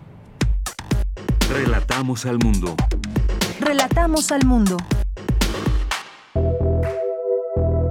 Colaboradores RU. Cine. Bien, y ya enfilándonos hacia el final del programa, pues vamos a, a relajarnos un poco bueno, esperemos porque de pronto también hay cosas muy intensas desde el cine, desde las series de eh, que hay en las distintas plataformas. Y bueno, pues eh, antes de saludar a, Eric Estrada, quiero mandar un saludo al maestro Carlos Narro, que ya esperamos nos acompañe la siguiente semana. Pero Eric, me da mucho gusto saludarte, que estés con nosotros de nueva cuenta aquí en Prisma RU de Radio UNAM. Eh, Eric Estrada es crítico de cine y lo podemos conocer también más a fondo a través de Eric, ¿cómo estás? Buenas tardes. Hola, Deyanira, yo estoy, yo estoy muy contento. No me voy a poner tan intenso esta vez. bueno, pues es que así es la vida, Eric, y de pronto pues eh, la vida está reflejada en estos esfuerzos cinematográficos y series que, que pues ahora seguramente muchas personas pues hemos hemos eh, estado viendo de una manera mucho más prolongada que antes de la pandemia y pues a veces ya le damos vuelta a todo esto y siempre pues no caen mal las recomendaciones, Eric. Ah, bueno, pues pues muchas gracias, pero pero es cierto, las películas nos ayudan a entender la realidad que estamos viviendo, a interpretarla. Unas son de evasión, por supuesto, ¿no? Pero la verdad la mayoría de las películas acaban hablando de lo que vivimos todos los días, entonces pues sí, las recomendaciones van a jalar un poco un poco para allá. Eh, y si quieres me, me arranco porque que me emociona mucho, eh, bueno, obviamente todo esto viene a cuento por, por el lamentable fallecimiento de la actriz Rosita Quintana, ¿no? Que uno desearía que luego la gente fuera inmortal, que durara siglos y siglos y siglos y los que nos muriéramos fuéramos nosotros, pero este a propósito de, de, de ese lamentable suceso, es que la Filmoteca de la UNAM está haciendo un pequeño homenaje con dos películas gigantescas, lo cual, lo cual, este, te digo, me, me emociona mucho. En el sitio, es, es un homenaje eh, en el sitio de la Filmoteca, www.filmoteca.unam.mx. Hoy, durante todo el día, jueves 2 de septiembre, se puede ver la película Calabacitas Tiernas, en donde yo diría que más que dueto con Tintán, es parte de un equipo de actores y de actrices panamericano muy en la en la onda de la de esa época en particular en el cine en el cine mexicano en donde fíjate lo que son las cosas hace la labor imposible que es robarle una película a Tintán. Tintán es el centro de la historia y, y Rosita Quintana en cuanto aparece con su personaje con su talento lo opaca por completo. Eso no le vuelve a ocurrir a Tintán en ninguna de sus películas y Rosita Quintana lo logra en una estupenda comedia que es Calabacitas Tiernas, que pueden ver hoy a lo largo de todo el día y de la noche en el sitio de la Filmoteca de la UNAM, que mañana programan Susana, Carne y, Demonio, la película que hizo en 1951, este, dirigida por, por Luis Buñuel. Entonces, esas dos películas son como el centro de la recomendación de, de, de hoy, ¿no? Que de, las que traigo para para ustedes todo en Filmoteca Unam. como como era el, sitio de la se me olvida siempre filmoteca.unam.me Así se es. se me se me barren los puntos eh, y traigo un, un aviso hace unos días la semana pasada terminó el Festival Macabro de la Ciudad de, de Cine de Horror de la Ciudad de México, para mí uno de los mejores festivales de género del, de este lado del mundo, podría decir incluso que de Iberoamérica, eh, y han ido extendiendo la presencia de sus películas, tuvieron una selección súper divertida, súper interesante, este, muy atractiva, cine de horror de todo el mundo en, en, en, realidad, ¿no? Hay mucho cine de horror de Latinoamérica, hay cine de horror de, de Europa, hay muchísima comedia, hay documentales y se extiende la presencia de Macabro en plataforma cine, plataformacine.com, eh, tiene una selección de, la, de muchas de las películas que se pudieron ver en el festival y pues bueno, si a alguien le interesa o empezar a ver cine de horror, porque te digo, hay cosas muy divertidas, no tan fuertes, ¿no? Es un, es un festival que se abre mucho a muchas eh, nuevas mezclas de género, entonces hay muchísima comedia, hay mucho drama, hay, hay, un, hay, hay experimentos bien interesantes como Nocturna Lado A junto a Nocturna Lado B, una, un, experimento eh, de Gonzalo Calzada, que viene de, viene de Argentina, en donde son dos películas que no tienen nada que ver entre sí, excepto los momentos en que se cruzan. Entonces, verlas por separado, una después de la otra, resulta como espectador un gran, gran ejercicio. De ahí yo recomendaría un falso documental que se llama Operación Luchador, una película de horror que cuestiona eh, la manera en que se colonizó en este caso a Brasil, la película es brasileña, eh, La masacre sobre las naciones originarias, que se, se, llama El cementerio de las almas perdidas. Hay de verdad muy, muy buena selección en plataformacine.com de lo que eh, deja Macabro ahora como para, como para darnos el pilón. En cine. Cine.com, entonces.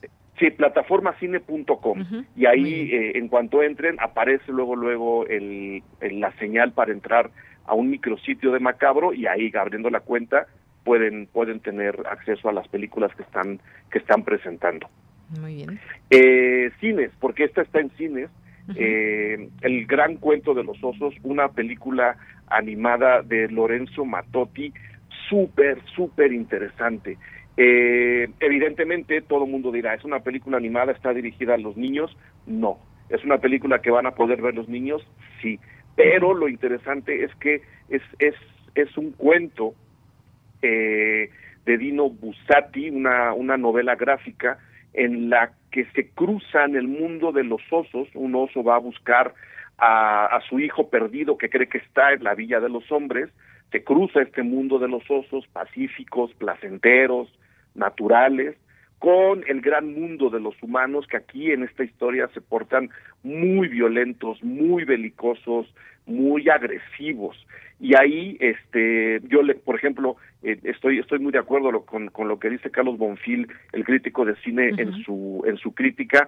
Hay que tomar en cuenta el año en que se publica la, la historia de Dino Buset, eh, Busati, que es 1945 en la posguerra. Entonces, esta belicosidad de los humanos que luego se contagia a los osos es en realidad una, un cuestionamiento durísimo a la militarización y este, este empuje eh, que desafortunadamente no hemos perdido normalmente hacia lo violento del ser humano en una historia con una propuesta estética súper bonita, tomando en cuenta además que se hizo con muy poco dinero, que creo va, va a gustarle a muchísima gente, el gran cuento de los osos, eso está en cines, esa no se puede ver en casa, habría que ir al cine a, a, checarla. Entonces, eh, creo que el ejercicio está bien, ¿no? Ahora que estamos acabando una guerra, ahora que el mundo aparentemente tiene etapas de paz, creo que revisar lo que ocurrió en el 45 a través de esta enorme fábula política puede resultar muy interesante y de verdad la estética de, del gran cuento de los osos eh, tomando en cuenta que no hubo dinero para hacerla, resulta muy propositiva, este, y muy grata también para, para, para el ojo, lo cual uno diría, bueno, eso es normal, sí, pero es grata para el ojo sin dejar de tener esta carga política crítica hacia, hacia la belicosidad humana. La recomiendo muchísimo, bueno, igual que el homenaje, igual que, que, la, que la programación de Macabro. Aviso nada más, sin señas particulares, una película de Fernanda Valadez que está multi, multi, multi nominada a los premios Ariel eh, que entrega la Academia Mexicana el 25 de septiembre, sigue en cines. Y la verdad creo que hay que verla en cines. Todas las películas, pero esta en particular, porque ocurre un poco lo que con el gran cuento de los osos. La propuesta plástica de la película ahonda en la crudeza y en la dureza de esta historia de una mujer que está buscando a su hijo desaparecido, que su hijo se, se, tenía el plan de ir a Estados Unidos, eh, en el camino se le desaparece a esta madre que emprende un viaje hacia el norte siguiendo sus pasos, buscando al hijo perdido, y eso le enfrenta a una realidad muy reconocible para nosotros los mexicanos, pero que además está plasmada en la película con, ¿cómo, cómo te diría? Parece de repente una historia de fantasma. Y ahí la película se hace mucho más universal y empieza a hablar no de este desaparecido, sino de miles y miles y miles de desaparecidos que tenemos en este país y por supuesto de las mujeres que los buscan, porque creo que este desafortunadamente eh, lo digo por por el por el lado que nos tocaría a los hombres quienes están buscando a estos a estas personas desaparecidas son sus madres, son sus esposas, son sus compañeras el mundo masculino se ha apartado cobardemente de estas búsquedas y sin señas particulares nos deja muy claro, ¿no? El empuje, el valor y el coraje que las mujeres están teniendo para buscar a los a los desaparecidos en una historia pequeñita, en una historia muy concentrada, pero que va directo al corazón y que por supuesto va directo a la conciencia. Entonces no es estreno, pero dado el nuevo acomodo de las carteleras en México, que le han abierto más puertas al cine mexicano y a otras propuestas de otras partes del mundo, creo que hay que aprovechar que sin señas particulares de, de Fernanda Valadez sigue en los cines para ver esta propuesta plástica redondeando el discurso de una película que, insisto, es una de las grandes favoritas para para ganar no sé cuántas nominaciones tiene a los Ariel, pero son muchas, muchísimas nominaciones por ahí creo que este, alguien va a encontrar un, un, buen reencuentro con el con el cine mexicano lo podemos tener ahí.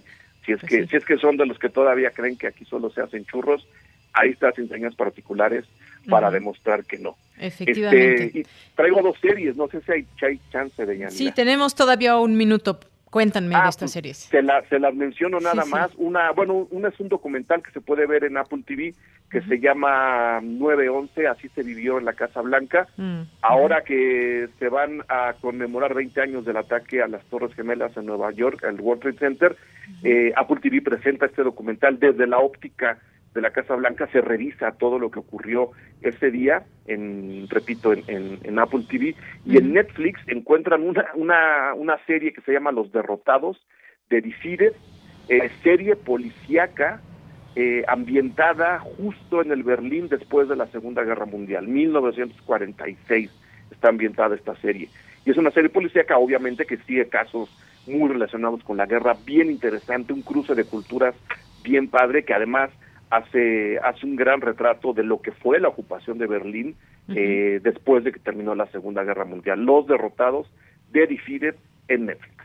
Muy bien, pues muchas gracias por todas estas recomendaciones que pues ya aquí tenemos anotadas y que ya ves que la vida o, las series y las películas nos llevan a esta vida real. Como lo de señas particulares, un, un tema tan vigente del que nos queda mucho por seguir reflexionando como sociedad. Ya no queremos desaparecidos, pero los que están desaparecidos pues queremos como sociedad encontrar a, a esas personas y que las familias tengan un cierto tipo de, de, alivio. Pues ahí están las recomendaciones. Eric, muchas gracias. ¿Dónde te seguimos en redes sociales? Eh, eh, pues bueno, si siguen las redes sociales de Cine Garage, todas son así tal cual, Facebook, Instagram, Twitter y está por supuesto el podcast Cine Garage en cualquier lugar donde encuentren y escuchen sus podcasts. Ustedes denle a Cine Garage, ahí tenemos más de mil episodios, todos hablando de cine. Muy bien. Pues Eric Estrada, siempre un gusto saludarte. Te mando un abrazo. Yo también, nos vemos pronto. Hasta luego, muy buenas tardes. Eric Estrada, crítico de cine. Porque tu opinión es importante, síguenos en nuestras redes sociales, en Facebook como Prisma RU y en Twitter como arroba PrismaRU.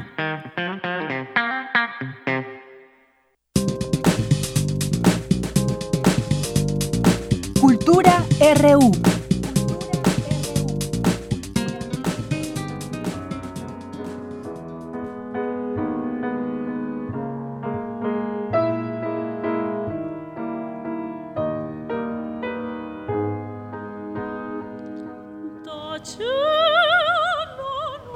Vamos contigo, Tamara Quirós, en Cultura. Adelante.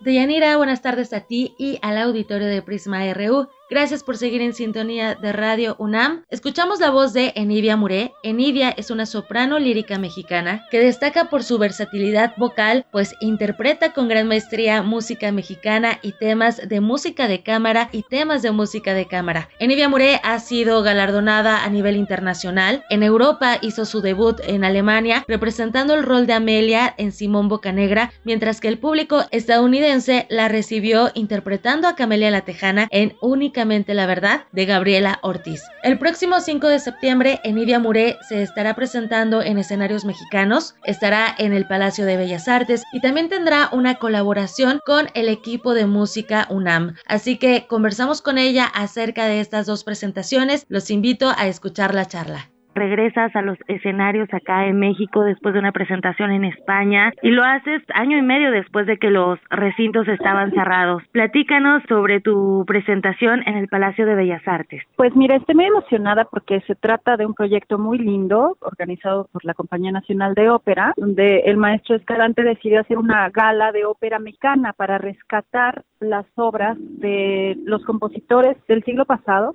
que en realidad hay muy pocas oportunidades de escucharlos. Entonces, en mi caso, yo voy a interpretar la romanza de Keofá de Felipe Villanueva y eh, un concertante con coro, orquesta y solistas de la ópera Hildegonda de Melesio Morales. Me parece algo muy, muy importante porque, por ejemplo, Melesio Morales fue uno de los grandes compositores en su época que reconocieron en, en España, justamente. En España y en Italia ya se hacían, se representaban sus óperas. Y en México, pues lo perdimos mucho por cuestiones políticas. Después del, del porfiriato, pues todo lo que lo que había sido ópera, música de, estos géneros, pues se, se, dejó bastante en el anonimato, pero no por la calidad de los compositores, sino por una cuestión del país, ¿no? El, el momento histórico. Claro. Enidia, ¿cómo ha sido esta preparación para la presentación en uno de los recintos más maravillosos que tenemos en la Ciudad de México? Uy, pues mira, es muy apasionante porque realmente es mi regreso después, no tan solo de la pandemia, sino después de varios años de, que había estado fuera cantando en otros lugares, más no ahí, dentro de la compañía. Sí había participado, pero en la Compañía Nacional de Ópera, en este escenario que la verdad ha sido parte fundamental de mi desarrollo como artista y estoy muy muy contenta porque ha sido un, eh, un estudio muy minucioso de, de las obras, muy tranquilo, con mucho cuidado, con mucho amor y musicalmente pues cuidando todos los detalles para que podamos entregar la, la mayor eh, fidelidad de la obra eh, de acuerdo al compositor. Por supuesto, muy bien. Oye, y también has estado colaborando, bueno, colaboras en diferentes ámbitos, ¿no? O con diferentes instancias y estarás presente en Música UNAM a través de su plataforma en el Festival Resiliencia Sonora. Así es, eso me tiene muy, muy contenta porque fíjate que es un proyecto, una convocatoria que sacaron el año pasado, a principios de año, de este festival, donde casualmente también se trata de, de dar a conocer la obra de compositores mexicanos, pero de mucho más recientes. Las obras que que se van a compartir en este en estos eh, conciertos del festival son máximo escritas hasta 2010. En mi caso, eh, yo decidí hacer una monografía de la obra de Daniel Catán. Y eh, Daniel Catán, bueno, como, como sabes, murió en 2011, entonces eh, dejó escritas varias óperas. En mi caso, lo que hice fue seleccionar dos en especial. Una es el concierto está dividido en dos partes. La primera son las canciones que escribió para un musical que dejó inconcluso, que iba a estar dedicado a Antonieta Rivas Mercado. Eh, y son varias canciones que dejó sueltas, que en realidad yo creo que si lo hubiera terminado habría sido otro hit más en su carrera, porque están hermosas, hermosas. Son, eh, me parece que seis canciones las que las que interpreto y tengo como invitado a un tenor porque hay un dueto ahí que estaba escrito para el musical y me acompaña Rodrigo García Arroyo, un tenor mexicano, y el pianista en todo el concierto que estará conmigo es el maestro Tonatiu de la Sierra, un gran, gran pianista mexicano también. Y la segunda parte del concierto hago dos áreas de la ópera más, creo que la más eh, reconocida y que ha tenido mayor impacto a nivel mundial de Daniel Catán, que es Florencia en el Amazonas. Eh, canto dos de las áreas que escribió, igual a piano, y la intención de este concierto fue así, hacer un concierto como tal, que la gente lo viva como si lo estuviera presenciando, para no hacer una cuestión de, um, no hacer, es que hacer un concierto en línea es muy distinto a grabar un disco. No queremos ni queríamos hacer un disco, queríamos hacer que la gente viviera con nosotros a través de esta presentación, realmente como si estuviera viéndonos presencialmente. Entonces, yo creo que va a ser un quedó un muy buen resultado y espero que la gente lo disfrute tanto como nosotros porque lo preparamos igual con mucho tiempo, con mucha pasión. Era el, eh, fue un concierto preparado en plena pandemia, entonces fue muy, muy, muy estimulante para todos el, el poder prepararlo. Y sobre todo esta parte, ¿no? El poder estar cerca de las personas a través de la virtualidad, pero en este trabajo conjunto, en este trabajo para hacer un recorrido musical. Y vaya que serán dos recorridos musicales que podremos hacer a través de tu voz en el Festival Resiliencia Sonora el 10 de septiembre a las 7 de la noche a través de Música UNAM. Y por supuesto hacerlo ya de manera presencial con todas las medidas sanitarias en el Palacio de Bellas Artes el próximo domingo 5 de septiembre a las 5 de la tarde. Los boletos ya están a la venta con todas las medidas sanitarias correspondientes, ¿correcto? Correcto, la gente puede adquirir sus boletos a través de Ticketmaster o de las taquillas del Palacio y efectivamente van a tomar todas, todas las precauciones para que estemos todos seguros. Incluso yo me metí para dato de la gente, me metí a la página y venden en pares los boletos, lo cual quiere decir que hay un espacio entre las butacas, como lo están haciendo en Europa. Ahora que fui a cantar allá, realmente es que se tomaba distancia, estaban dos, entre dos y dos o preguntaban si eran convivientes, una familia de cinco personas, entonces les ponían sus asientos juntos y ya hacían un espacio. Y, y hablando, Enidia, aprovechando eh, que mencionas tu presentación en España, ¿cómo, ¿cómo viviste allá la pandemia? ¿Cuál fue tu perspectiva? ¿Qué nos puedes compartir acerca de cómo se han vivido estos tiempos en, en otra latitud? Mira, en realidad, especialmente en España, fíjate que no han parado en prácticamente ningún grado de hacer en todo el, año, excepto creo que tres o cuatro meses, dejaron de hacer ópera y conciertos. Pero de ahí en adelante se han mantenido activos la mayoría de los teatros, eh, lo cual es un aprendizaje enorme para nosotros como artistas, porque claro que ha habido eh, connatos de, de contagio y todo, y de repente pues cerraban, tomaban las precauciones y otra vez, pero no dejaron de lado la cultura, ¿sabes?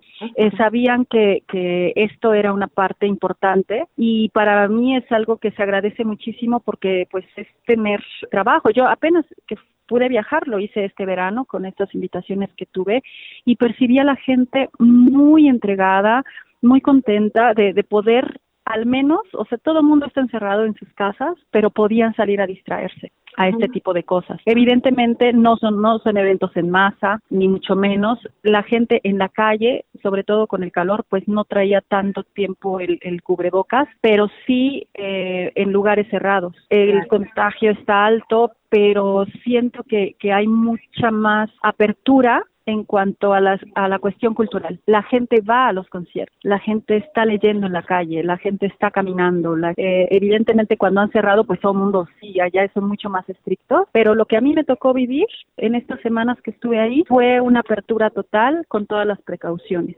Eso, las precauciones que siempre son importantes. Enidia, muchísimas gracias por tu tiempo, sobre todo por este enlace para platicarnos de tus presentaciones y te agradezco que te hayas tomado estos minutos para platicar acerca de este trabajo con el auditorio de Radio UNAM. Con mucho gusto, Tamara. Por ahí los esperamos. Tenemos una cita.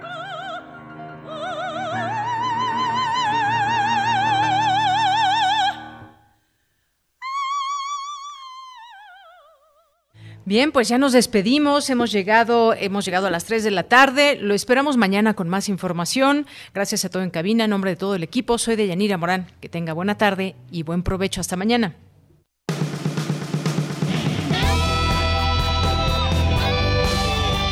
Prisma RU.